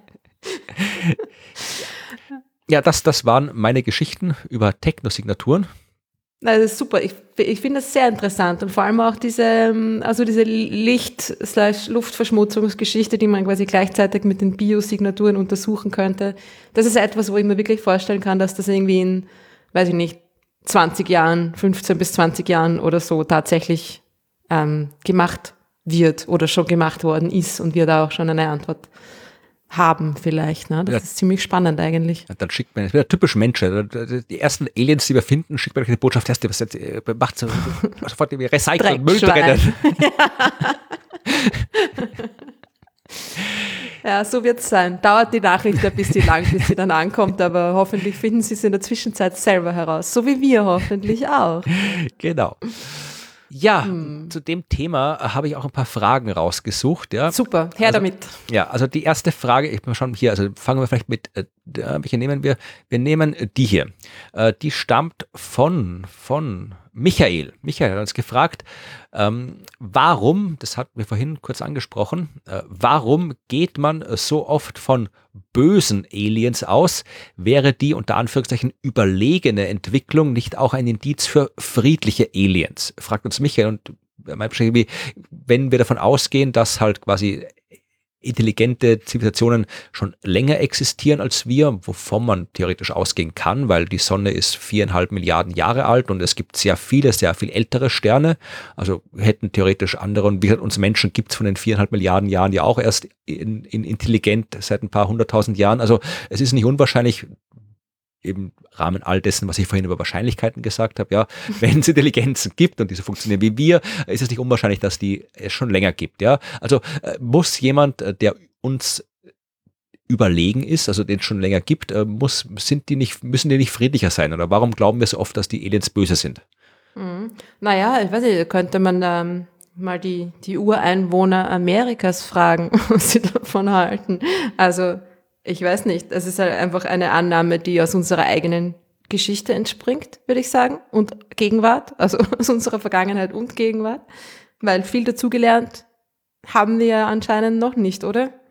Ja, also das ist die Frage. Also natürlich ist das, das eine äh, legitime Überlegung zu sagen, ja, immer dann, wenn wir Menschen quasi auf andere Menschen getroffen sind, die uns technisch unterlegen waren, dann ist es für die technisch Unterlegenen nicht gut ausgegangen. Das mhm. ist historisch belegt. Ja, also insofern kann man das dann auch extrapolieren ins All, aber da auch da gilt all das, was wir vorhin gesagt haben. Ja, wir wissen nicht, nur weil wir so sind, müssen, müssen andere nicht auch so sein. Und vor allem habe ich da ein gewisses Problem mit den Zeitskalen, ja, weil wie gesagt, wenn du hier jetzt anschaust, wenn jetzt hier so äh, Kolumbus Europa und die amerikanischen Ureinwohner. Ich meine, da war so ein Technologieunterschied von ein paar hundert Jahren Sehr höchstens. Wenig, ja. ja, wenn wir jetzt mhm. davon ausgehen, wir haben jetzt hier irgendwelche so klassische Science-Fiction-Szenarien, ja, Aliens, die sind schon eine Million Jahre lang intelligent, ja, und äh, was, wie, wie, was, was, was passiert mit Intelligenz mit uns, wenn wir eine Million Jahre lang noch existieren? Ich meine, da müssen wir, wenn wir eine kontinuierliche Entwicklung nehmen, ja, äh, müssen wir da nicht irgendwie die, die mega quasi, quasi Götter schon sein, ja, oder das ist halt was, wo ich auch sage, da kann man auch wieder, das ist quasi das, das ist unser Wunschdenken dann meistens immer, dass wir sagen, dass die Überlegenen halt auch total nett immer sein müssen und die friedliche Zivilisation, vielleicht sind die auch einfach dann auf einem ganz anderen Level Arschlöcher, ja, das kann auch sein.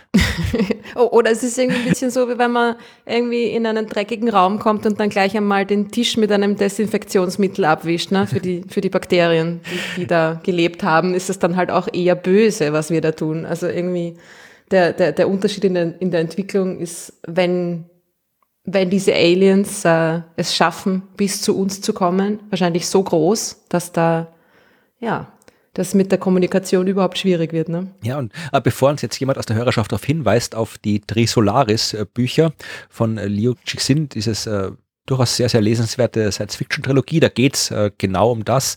Das hat er da in seinem Buch die dunkle Wald-Hypothese genannt. Also, dass mhm. du davon ausgehen musst, also wenn du davon ausgehst, dass überall intelligente Zivilisationen sind, äh, mit verschiedenen Graden der wechselseitigen technischen Überlegenheit. Ähm, und äh, dann solltest du davon ausgehen, dass die anderen halt äh, ja auch äh, böse sind und dich auslöschen wollen, weil äh, ja, wenn du es nicht tust, dann ist, sind sie es vielleicht und dann bist du halt der Blöde, weil die sind halt dann technisch überlegen. Und ja, ich habe es jetzt nicht gut zusammengefasst, diese dunkle Waldhypothese, aber es, im Wesentlichen geht es darum, du, du, sollst dich so verhalten, wie wenn du durch einen dunklen Wald gehst, ja, der halt voll ja, ja. Mit, mit, Raubtieren ist und wenn du da irgendwie jetzt so, so fröhlich pfeifend rumrennst äh, und dir nichts denkst, dann kommt irgendwann ein Raubtier und frisst dich auf, weil das ist, was Raubtiere machen, ja, und die, damit du nicht auch irgendwann zu einer Gefahr wirst, ja, und äh, deswegen ist da die Hypothese, dass du eben auf der das ganze Buch dann eben auch basiert, und die Handlung passiert, dass du dich möglichst äh, stumm verhalten sollst, ja, also im dunklen Wald, nichts sagen, nichts reden, nichts tun, bevor irgendwer merkt, dass du da bist. Genau, ja. und darum haben wir ja auch quasi aufgehört, Signale in den Weltraum zu senden.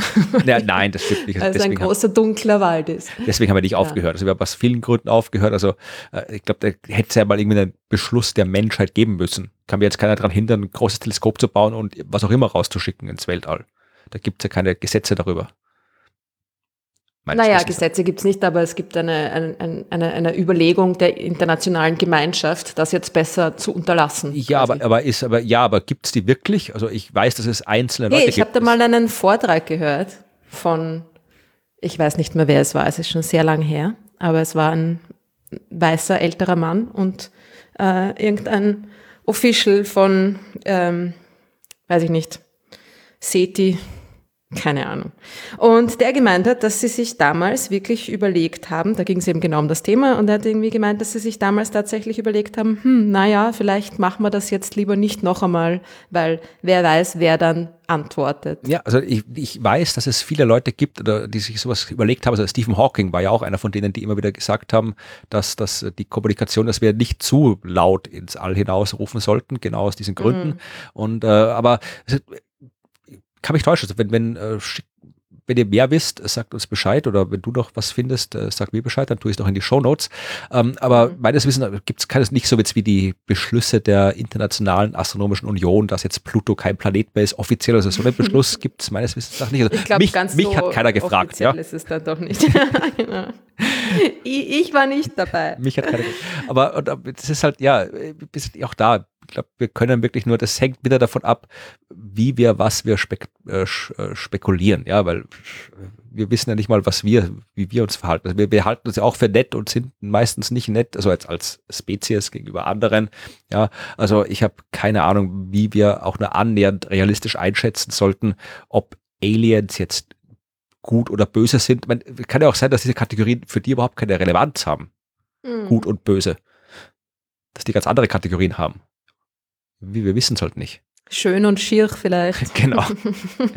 Das Erste, was die Aliens machen, wenn sie laden, sagen, ihr seid aber schier. Das kann gut Wir sein. wollten ne? euch aufnehmen in die Föderation, aber das geht hier nicht aus bei euch. Das So Zu schier. ja, ähm, ja, das war die Frage von ähm.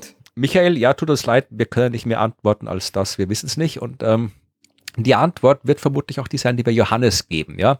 Weil auch Johannes hat uns gefragt, ähm, äh, da ging es um die Reisegeschwindigkeit, weil wir haben jetzt hauptsächlich über die Ferndetektion gesprochen, ja, die Suche nach Technosignaturen, aber er hat so eine klassische Frage gestellt, ja, die Aliens, die halt kommen und landen, ja, oder halt irgendwo die Erde aus, der, aus dem Umlaufbahn untersuchen, ja, äh, und hat darauf hingewiesen, dass die, zwischen den Sternen viel Platz ist, können uns Aliens überhaupt erreichen, ja. Allein um in die Nähe von Lichtgeschwindigkeit zu kommen, bräuchte man fast unendlich viel Energie. Ist äh, die Angst, dass es einen Kontakt gibt oder halt auch die Hoffnung, das habe jetzt ich dazu gesagt, also er hat die Angst des Kontakts geschrieben, ich nehme die Hoffnung auch, weil wir wissen es nicht, äh, auf, allein aufgrund der Entfernung nicht schon unbegründet, ja, weil es müssten die Aliens dazu bereit sein, ja irgendwie 100 oder 1000 Jahre in ein Raumschiff zu steigen und uns zu erreichen. Das fragt er. Und Ja, ähnliche Antwort. Ne? Also vielleicht auch dann sich an, an, an der Hoffnung oder dem Wunsch der Menschheit äh, orientieren. Wir wollen da ja hinaus, ne? wenn man nur die, die Anzahl an Science-Fiction-Filmen sich anschaut zu diesem Thema mit ähm, ja, interstellaren Reisen und, und Bevölkerung des Weltraums. Äh, also ich glaube, dass das schon irgendwie auch so, wenn diese, wenn diese Aliens den, den Weltraum erforschen, so wie wir, und eine gewisse Neugierde besitzen, was da draußen so ist, dann werden sie da auch irgendwie hinfliegen wollen, so wie wir es auch tun. Ja. ja. Im Prinzip ja, aber dann, äh, das, das, das stimme ich dir absolut zu. Also auch hier, hier wieder Neugier ist eine menschliche Eigenschaft. Keine Ahnung, ob Mhm. die andere auch haben.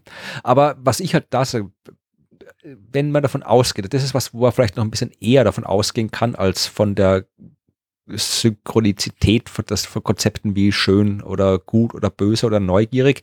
Aber äh, Zeit muss zumindest, Zeit ist zumindest etwas, was, was universal ist. Ja, also Zeit funktioniert anderswo genauso. Und wenn wir davon ausgehen, dass wir jetzt keine Aliens haben, die auf Zeitskalen leben, die komplett anders sind als unsere, wovon man auch nicht ausgeben muss. Kann auch sein, dass es Aliens gibt, die auf, der, der, die halt irgendwie 10.000 Jahre lang leben oder 10 Sekunden Mhm. lang leben und dann halt komplett andere Zeitbegriffe haben, ja. Aber gehen wir mal davon aus, dass das so ähnlich ist wie bei uns, dann ist es halt tatsächlich ein Aufwand. Wenn ich, wenn ich jetzt mit den Aufwand mache, ja, dann ist es ein Aufwand, von einem Stern zum anderen zu fliegen. Ein Ressourcenaufwand und ein Zeitaufwand, ja. Und wenn ich diesen Aufwand treibe, um 10.000 Jahre von einem Stern zum anderen flieg, zu fliegen, dann warum mache ich das? Ja, mache ich das, äh, weil ich denen eins auf den rübergeben will oder das und auch da, nicht mal da, nicht mal das äh, kann man sagen, das ist so ein großer Aufwand. Äh, wenn die das machen, dann, dann können die irgendwie, dann machen die das nicht, um uns einfach nur umzubringen. Wer weiß, ja, vielleicht, vielleicht machen die das, weil sie so viele Ressourcen aufgebraucht haben und neue Ressourcen brauchen. Die müssen quasi hier jetzt uns die Erde auseinandernehmen, dass sie zum nächsten Stern fliegen können. Oder vielleicht auch nicht. Also auch da. Ich, der, der, die Entfernung ist einer der vielen Gründe dafür, dass man nicht mit Regenverkehr zwischen den Sternen rechnen sollte, aber Mhm. jetzt nicht unbedingt ein Indiz dafür, dass Aliens gut oder böse sind, würde ich sagen. ja. Wir wissen es nicht. Dann eine Frage, wo man vielleicht ein bisschen mehr weiß, geht es nicht ganz so viel um Aliens, es geht um, obwohl na, es geht nicht um Aliens, es geht um Elon Musk. Mein Liebling, ja. Ja, und da äh, eine ganz kurze äh, Frage, eine kurze Antwort. Wir wissen, dass Elon Musk, äh, genauso wie diverse andere sehr reiche Leute, damit beschäftigt ist, Satelliten an den Himmel zu pappen, ähm, um ein globales Satelliten-Internet-Netzwerk aufzubauen. Sind, glaube ich, Mhm. momentan sind wir zumindest Starlink, die Firma von Elon Musk, hat schon über 1000 Satelliten jetzt, glaube ich, im März äh, ist der Stand oder knapp um die 1000. Äh, es sollen, äh, wenn alles fertig ist mit diesem Starlink-Netzwerk, das den, die Erde komplett überall mit schnellem Satelliteninternet versorgen will, sollen es ein paar Zehntausend sein. Andere Firmen planen ähnliche Megakonstellationen an Satelliten. Und da haben, ich weiß nicht, ob wir hier schon mal drüber diskutiert haben, in anderen Podcasts habe ich's. Ähm, er fragt, äh, Julian nämlich, fragt uns, wie stark wird es den Nachthimmel beeinflussen, wenn dann wirklich äh, die Satelliten alle da sind? Wird man den Himmel vom Boden aus überhaupt noch vernünftig beobachten können? Ja, das ist eine sehr gute Frage. Und das ist, damit haben sich ja Wissenschaftler auch schon beschäftigt. Dazu gab es sogar schon ähm, eine Konferenz, also mindestens eine, wahrscheinlich im, in, der, in der Zwischenzeit schon, schon mehrere, ähm, die sich mit genau diesem Thema beschäftigt haben, wo irgendwie Vertreter der, der, der Wissenschaft und der, der Industrie, wie man so schön sagt, äh, zusammengekommen sind und sich überlegt haben, hey, Moment mal, ähm, da, wir haben da ein Problem. Was, was tun wir? Und dementsprechend sind ja die einzelnen Satelliten ja dann noch ein bisschen verändert worden, soweit ich das weiß, ne, mit einer, mit einer Art ähm, dunklen Beschichtung überzogen, die, die ihr Reflexionsvermögen dann verringert, sodass sie einfach nicht mehr so hell leuchten. Aber ähm, ja, dieses, dieses äh, weltumspannende Netzwerk ist natürlich ein Problem für die professionelle Astronomie. Ja, und in dem Fall gab es tatsächlich äh, eine Resolution der Internationalen Astronomischen Union, wenn ich mich nicht täusche. Ähm, genau, gab es ja. Und die hat das besorgniserregend genannt, ja. Also die mhm. offizielle Standesvertretung der Astronomie. Ähm, ich wollte eigentlich gar nicht lange darauf antworten, äh, weil Starlink aktuell gerade viel in den Medien ist, weil man mittlerweile, glaube ich, in den USA und Kanada, ich weiß es nicht, aber kann man auf jeden Fall jetzt schon Starlink kaufen. Also du kannst, das, das, die haben schon so viel drauf, dass das funktioniert. Du kannst jetzt schon Internet kaufen, dir dafür. Für 90 Dollar im Monat, glaube ich. Was ein bisschen äh, den, den äh, Claim widerspricht, dass sie das machen, um das Internet auch den Leuten zur Verfügung zu stellen in Afrika genau. und so weiter, wo sie jetzt keins haben, weil die können sich das ehrlich eher nicht leisten. Aber ähm, es gibt dafür, also, weil wegen dieser Markteinführung äh, gab es jetzt einige Berichte. Ich verlinke einen Podcast dazu, wo das schön, sehr, sehr schön dargestellt ist vom äh, Deutschlandfunk, wenn ich mich nicht täusche, oder war es der WDR, einer von beiden auf jeden Fall.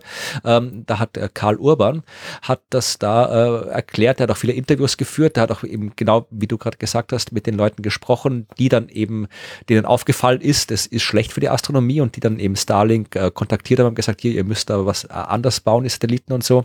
Und äh, das ist sehr interessant, was da passiert. Und ich bin auch interviewt worden vor kurzem. Ich weiß noch nicht wann und wo das gesendet wird. Ich glaube, das wird im WDR gesendet.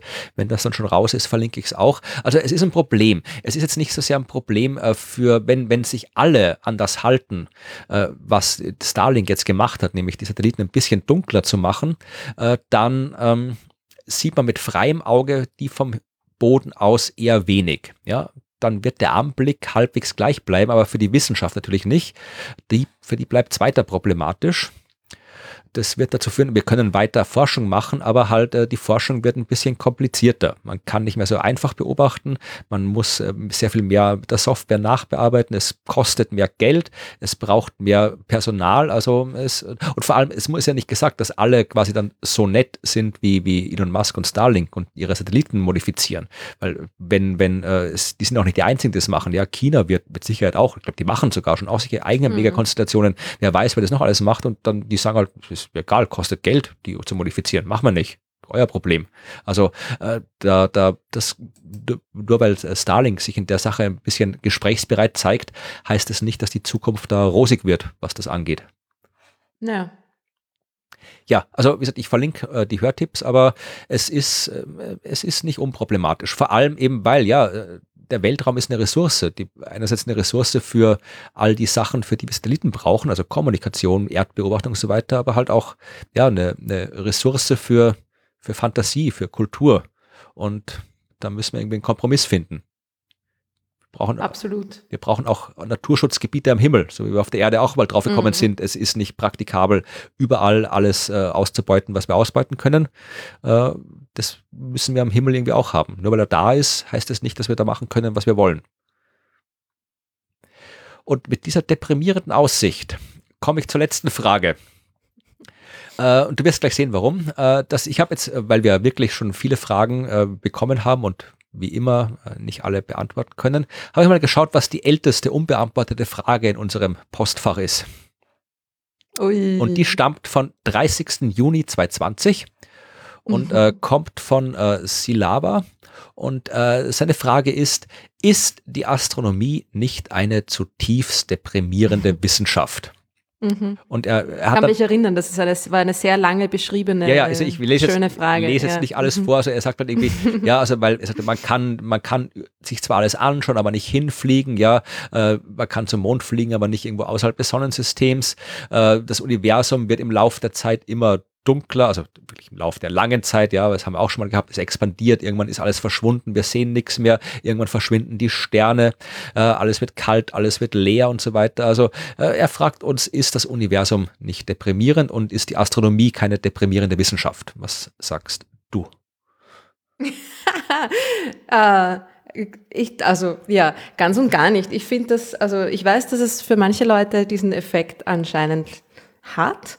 Ähm, und da haben wir eh auch schon ein paar Mal irgendwie so ja. das ein bisschen ange, angerissen, dieses Thema. Die Frage, wo es Gott nicht. und Glauben, glaube ich, ging. Ja, und ob die, die, die, die Weite und unsere damit verbundene Kleinheit und Unbedeutsamkeit nicht irgendwie ähm, schwierig ist. Äh, ich finde es gar nicht schwierig. Also ich finde es eher befreiend und äh, erleichternd, dass das so ist. Und das ist ähm, natürlich, man muss auf alles warten, dass, äh, man muss auf das Licht warten, bis es zu einem kommt. Man kann nicht einfach rausfliegen und nachschauen. Aber es kommt ja genug zu uns. Also man braucht einfach nur in einer klaren Nacht die Augen aufmachen und nach oben schauen. Und äh, der, der Ausblick, den man da hat, ist, finde ich, alles andere als deprimierend. Es gibt ein, ein, ein tolles Video, das äh, ich nur empfehlen kann. Das heißt, äh, ich glaube, es heißt The End of Time oder irgendwie so. Und da wird quasi das, das, das, das Schicksal des Universums ähm, dargestellt, so worauf wir uns einstellen sollten. Also nicht wir, weil ja, wir, wir machen es nicht mehr so lange, aber ähm, was mit dem Universum in den äh, in der kommenden Zeit, in den nächsten ähm, Trillions of Trillions of Trillions of Trillions, wie es passieren wird. Äh, und ich weiß nicht, ob ich den letzten Satz jetzt schon verraten soll, aber den finde ich so wunderschön. Nein, schaut es euch an und der letzte Satz ist, äh, ja, für manche vielleicht äh, irgendwie deprimierend, aber ich finde ich finde ihn wunderschön. Ja, also hast du eh schon alles gesagt, ich finde es auch nicht deprimierend. also äh, es ist, ich, ja, wir können da, wir können nirgendwo hin von dem, was wir erforschen. Das, also bis halt Mond, Asteroiden, ein paar Planeten und so weiter. Aber das ist ja nur ein winziger Teil von allem, was die Astronomie erforscht. Und wir können da nicht hin, wir können es nur anschauen. Wir werden es nie aus der Nähe sehen können. Äh, das mag depressierend sein, aber ich finde es viel, viel, viel beeindruckender, dass wir es überhaupt erforschen können. Ja, also das hätten sie die Menschen vor, vor 100 Jahren noch nicht mal gedacht, dass was wir alles rausfinden können über das, was so weit weg ist. Das ist also, da, Biologie, das ist aber leicht, das ist ja nichts dagegen. Die können das einfach hin, nehmen sie irgendwas, tun sie ins Labor, fertig. Die, in der Physik nimmst du irgendwas, tust es ins Labor, schneidest das auf, was auch immer. Ja, äh, Literaturwissenschaftler, die müssen nicht irgendwo hingehen, können einfach lesen. Ja, also das ist ja da, dafür, das ist die, die Astronomie ist da der, nicht, nur, nicht nur nicht deprimierend, ist auch wahnsinnig beeindruckend, weil wir dieses ganze unerreichbare Zeug erforschen können. Ja, also ich finde da überhaupt nichts deprimierend dran. Und das Universum ist so, wie es ist, egal ob es schier ist, schön ist, hässlich ist, was auch immer.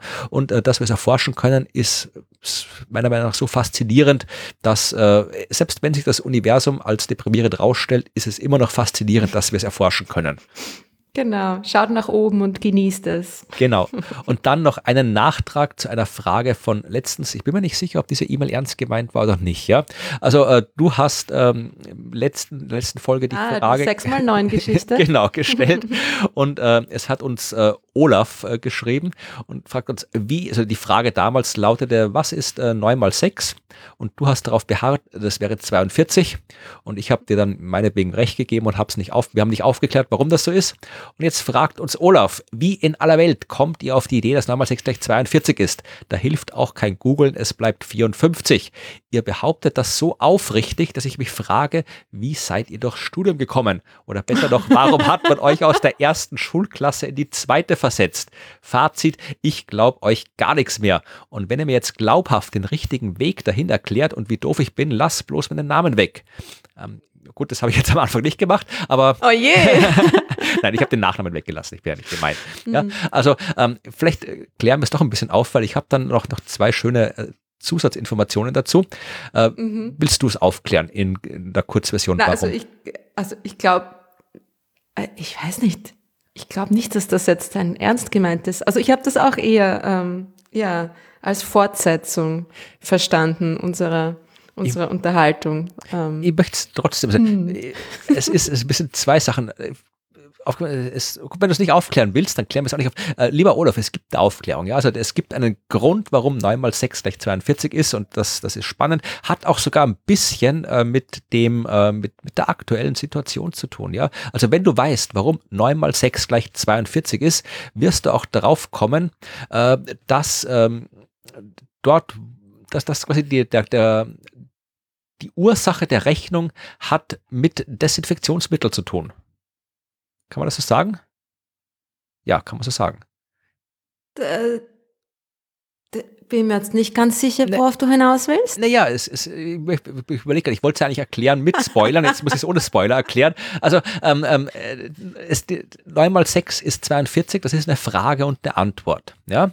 Und ähm, es geht um die Suche nach der passenden Frage zur Antwort und diese Suche nach der Frage wurde boykottiert, unter anderem durch Leute, die regelmäßig äh, Dinge desinfizieren. Ach, natürlich. Jetzt, und das, jetzt, äh, das habe ich gedacht, das war eine, war eine ja. sehr, sehr ähm, nette wenn man das noch ein bisschen ausgeführt hätte, aber das tun wir jetzt nicht, weil wir es ja nicht spoilern wollen, ähm, dann, dann fand ich das eine, weil äh, da, da hat, da, da hat man damals, als man auf der Suche nach dieser Frage war, hat man die Dinge falsch eingeschätzt, weil jetzt würden wir uns freuen über das Desinfizieren. Ja. Bis zu einem gewissen Grad. Dann verbleibe ich einfach so und äh, spoilere jetzt das nicht weiter, sondern äh, sucht, sucht euch selbst raus, was da alles abgeht mit Desinfizieren und 42. Aber wir hatten einmal in einer der vergangenen Folgen, hat uns irgendjemand gefragt, äh, wie das ist, wenn du durch einen Tunnel fällst, der quer durch die Erde führt. Und ich mhm. bin mir nicht sicher, ob ich, äh, ich hab, weiß, dass ich damals irgendwas erklärt habe, von wegen, ja, das ist noch äh, quasi, man kann ausrechnen, wie es ist, wenn du jetzt quasi vom Nordpol zum Südpol einen Tunnel bohrst und da durchfällst, da kann man ausrechnen, was passiert. Du würdest dann so hin und her pendeln und so, bis du irgendwann in der Mitte landest. Und ich habe dann später noch erklärt, dass äh, das auch gilt, wenn du jetzt den Tunnel jetzt nicht von äh, durch die Mittelpunkt der Erde bohrst, sondern so schräg durchbohrst, ja. Also wenn ich jetzt quasi hier von, von äh, ein Tunnelbohr von äh, Wien nach Berlin zum Beispiel, also runter und wieder rauf, ja, einen Tunnel machen würde, äh, dann habe ich damals gesagt, äh, dass die Zeit, die du brauchen würdest, um vom Nordpol durch den Erdmittelpunkt zum Südpol zu fallen, ist genau gleich lang wie die Zeit, die du brauchen würdest, um durch den Tunnel von Wien nach Berlin zu fallen. Und ist genau gleich wie die Zeit, die du brauchen würdest, wenn du den Tunnel von irgendeinem Punkt der Erdoberfläche zu irgendeinem anderen Punkt der Erdoberfläche bohren würdest. Ja, also du, egal welche zwei Punkte der Erdoberfläche du mit einem Tunnel verbindest, die, und vorausgesetzt der Tunnel ist luftleer und so weiter, keine Reibung. Reibungsfrei, ja, genau. Dann würdest mhm. du immer die exakt gleiche Zeit brauchen. Und ich bin mir nicht sicher, ob ich das schon erwähnt habe oder ob ich es rausgeschnitten habe, weil ich damals nicht genau wusste, wie ich es erklären sollte. Ja? Also ich habe es, äh, wenn ihr es wenn nicht schon gehört habt, habt ihr es jetzt gehört. Ähm, ich verlinke euch ein sehr, sehr schönes Video von Matt Parker, der ist Mathematiker und äh, Comedian und macht wunderbare Videos über Mathematik und hat auch ein wunderbares Video über dieses äh, Thema gemacht und hat das da alles genau schön demonstriert und vorgerechnet und sehr lustig. Und ich erwähne es deswegen an dieser Stelle, weil rate mal, wie lang die Zeit ist, diese universale Zeit, die du brauchst, um von wo auch immer durch die Erde zu, wo auch immer hinzufallen. 42 irgendwas? 42 Minuten und ein Minuten. bisschen was. es ist, Sehr ist, schön. ist tatsächlich so, dass diese Zeit nur von der Dichte der Erde abhängt. Man kann sich das überlegen. Also wenn ich durch die, durch die Erdmittelpunkt falle, ja, dann ist es eine lange Strecke und da ist viel Masse. Ich habe viel Zeit, um zu beschleunigen. Ich werde sehr schnell. Ja, deswegen bin mhm. ich da in 42 mhm. Minuten durch. Wenn ich jetzt einen Tunnel baue, der so flach in die Erde reingeht und flach wieder rausgeht, dann ist der vielleicht kürzer, aber halt ich komme nicht so nah an den Mittelpunkt ran. Ich habe nicht so viel Zeit zum Beschleunigen. Ja, die Strecke ist kürzer und ich bin dementsprechend langsamer. Und am Ende kommt es immer genau auf die gleiche Zeit raus. Weil sich das alles rauskürzen, das Einzige, was übrig bleibt, ist die Dichte der Erde. Okay. Die mittlere Dichte der Erde. Darum kommt man immer, also es hat schon seine Richtigkeit, Olaf mit 42. ja. ja, das waren die Fragen, die ich rausgesucht habe. Ja, super. Ja, Vielen Dank für eure Fragen. Ja, wenn ihr noch mehr Fragen habt, dann schickt sie uns an fragen.dasuniversum.at. Da werden sie alle gesammelt, sie werden alle gelesen und früher oder später und langsam abgearbeitet. werden sie auch beantwortet, ja.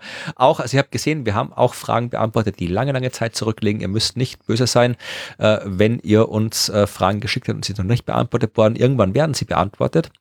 Ähm, und äh, schickt, also ihr könnt uns, wenn ihr was dringend beantwortet haben wollt, dann schreibt uns, es ist dringend, dann schauen wir, ob wir da was machen können. Ansonsten schickt uns die Fragen, Kommentare und anderes, schickt uns an hello at dasuniversum.at, da kriegen wir es auch. Und äh, wir freuen uns, wenn ihr das macht und uns sagt, wie wir unseren Podcast äh, machen, was ihr davon haltet.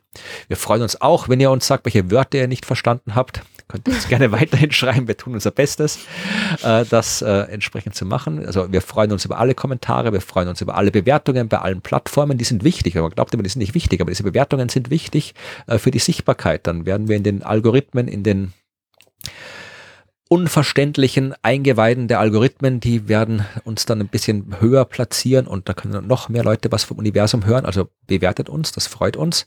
Und ja, äh, gebt uns Geld, freut uns auch. Um ein bisschen direkt, direkt auf die Spenden überzuleiten. Ja, also natürlich, wie gesagt, äh, die einzige Einnahmequelle dieses Podcasts ist das, was ihr uns freiwillig äh, zukommen lasst. Davon wird alles, was in diesem Podcast passiert, finanziert. Und deswegen freuen wir uns immer, wenn ihr das tut. Es haben das auch wieder einige getan seit der letzten Folge. Und zwar haben uns per PayPal Geld überwiesen äh, Tobias. Und Tobias sage ich gleich nochmal Danke, weil Tobias hat mir auch zu äh, neuen Kreidegloben verholfen. Ah. Ich habe hm. ja ein Instagram-Projekt laufen, äh, wo ich äh, Sternbilder äh, erzähle, Geschichten über Sternbilder, astronomische Informationen über Sternbilder und die Sternbilder male ich an einen Himmelsglobus aus Kreide. Den gab's äh, nur bei Ikea und äh, mittlerweile gab's, gibt's sie nur noch beim deutschen Ikea und ich wohne jetzt in Österreich und äh, habe Probleme, was in Deutschland einzukaufen, weil Pandemie und schicken tut der deutsche Ikea auch nichts. Aber äh, es waren, äh, Tobias war so nett und hat mir ähm, zwei Kreidegloben beim deutschen Ikea besorgt und schickt sie mir. Vielleicht bin ich, wenn du einen haben möchtest, vielleicht gebe ich den ab, mal schauen. Aber äh, danke Tobias für deine Spende und für deine Sachspende. Dann hat uns auch noch per PayPal unterstützt Ruth. Ja, also jetzt nicht du, ähm, sondern eine andere Ruth.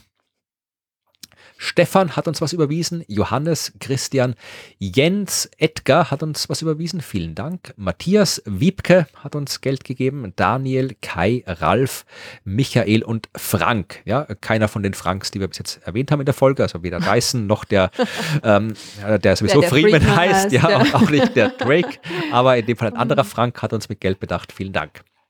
Äh, Vielen Dank euch allen. Ja, äh, bei äh, Steady, wo man uns quasi per Abo oh, regelmäßig äh, Geld äh, zukommen lassen kann, was uns dann natürlich freut, weil regelmäßiges Geld ist Geld, mit dem man gut planen kann. Äh, die Erweiterungsmöglichkeiten des Podcasts, da haben uns Randy und Christina, nee, Christian, Entschuldigung, oh mein Gott, Christian, ich habe es falsch gelesen. Randy und Christian lassen uns regelmäßig Geld zukommen und bei Patreon lassen uns, da gibt es auch das Abo-Modell, Anja, Julian und Jan Geld zu kommen. Ganz, ganz vielen Dank für die Spenden. Das freut uns sehr. Vielen, vielen Dank. Womit wir am Schluss angekommen sind, äh, nämlich dem äh, anzukündigenden Dingen. Hast du was anzukündigen? Nein. Nichts. Ja, ich äh, auch nicht wirklich. Also es, wie gesagt, alles, was an Veranstaltungen normalerweise stattfinden würde, findet immer noch nicht statt, weswegen es nur Dinge gibt, äh, für die keine persönliche Anwesenheit äh, nötig ist. Wir haben in der letzten Folge von unseren Fernsehaktivitäten erzählt. Äh, die gibt's immer noch, also die Folgen mhm. der Science Busters, wo ich auf der Bühne stehe mit meinen Kolleginnen und Kollegen und Ruth äh, für die Requisite gesorgt hat und äh, Teil des Publikums ist, weil auch das Publikum... Das handverlesene genau, Publikums. Ja. da gibt's ja auch nur sehr wenig. Also die Folgen, wo ja dann äh, mich äh, zum Teil auf der Bühne sehen könnt und Ruth im Publikum und Ruths mich verwirrt reinschauen. ja, und Ruths ja. Requisitenschöpfungen äh, auf der Bühne sehen könnt. Die laufen weiterhin im Fernsehen, immer mittwochs. Ich glaube, jetzt fällt mal eine Folge aus mittwochs, weil wieder Fußball ist und da muss immer alles ausfallen.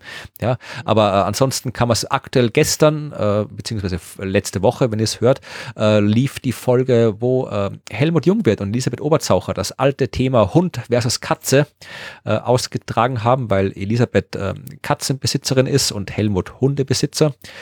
Mit Hund, der auch in der Sendung aufgetaucht ist.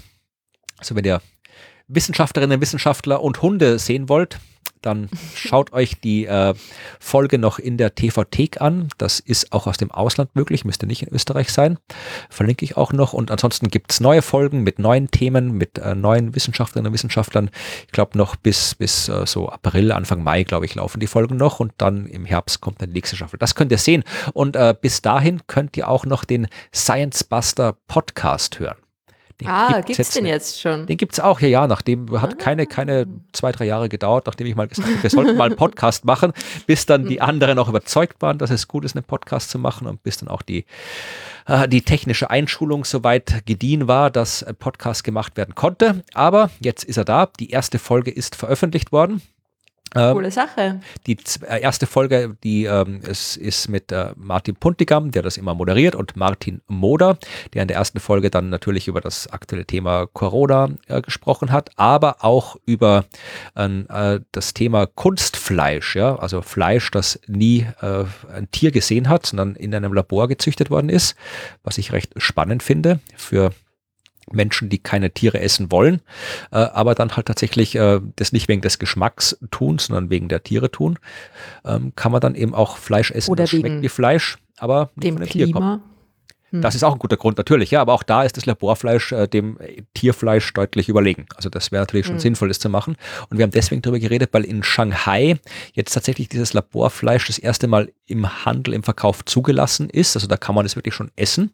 Und ich finde es interessant. Also ich fände, dass das äh, wäre die Kronenzeitung, also der österreichische Boulevard, das österreichische Pendant zur Bildzeitung, fährt zwar eine Kampagne, die nennen das irgendwie Laborgammelfleisch und lassen sich da irgendwie die ganzen Bauernbünde und Landwirtschafts irgendwas kommen dazu Wort und erzählen, wie schrecklich das ist, dass dieses fiese Fleisch gemacht wird gegen das gute österreichische Tierfleisch von den beiden. Aber abgesehen vom Boulevard, der immer Quatsch redet, finde ich es eine gute Sache. Also ich fände es gut, wenn das in den Verkauf kommt, weil da, ja, das ist gut fürs Klima, ist, ist äh, gut für die Tiere. so. Und äh, was es da wissenschaftlich zu sagen geht über das Laborfleisch, das könnt ihr eben in der ersten Folge des Science Business Podcasts anhören, wo es eben um ein äh, bisschen äh, Corona-Thematik geht und eben Martin Moder alles über das Laborfleisch erzählt. Und äh, wenn diese Folge erscheint, also diese Universumsfolge erscheint, ist auch die zweite Folge des Science Busters Podcasts schon erschienen, wo ich mit Martin mhm. rede und zwar über Asteroiden und über Oumuamua. Ah. Also da habe ich all das erklärt, diese These, dass Oumuamua ein Raumschiff ist und die äh, neu herausgekommene wissenschaftliche Forschung, die sagt, was Oumuamua wirklich ist, nämlich kein Raumschiff, sondern was viel, viel cooleres, ja.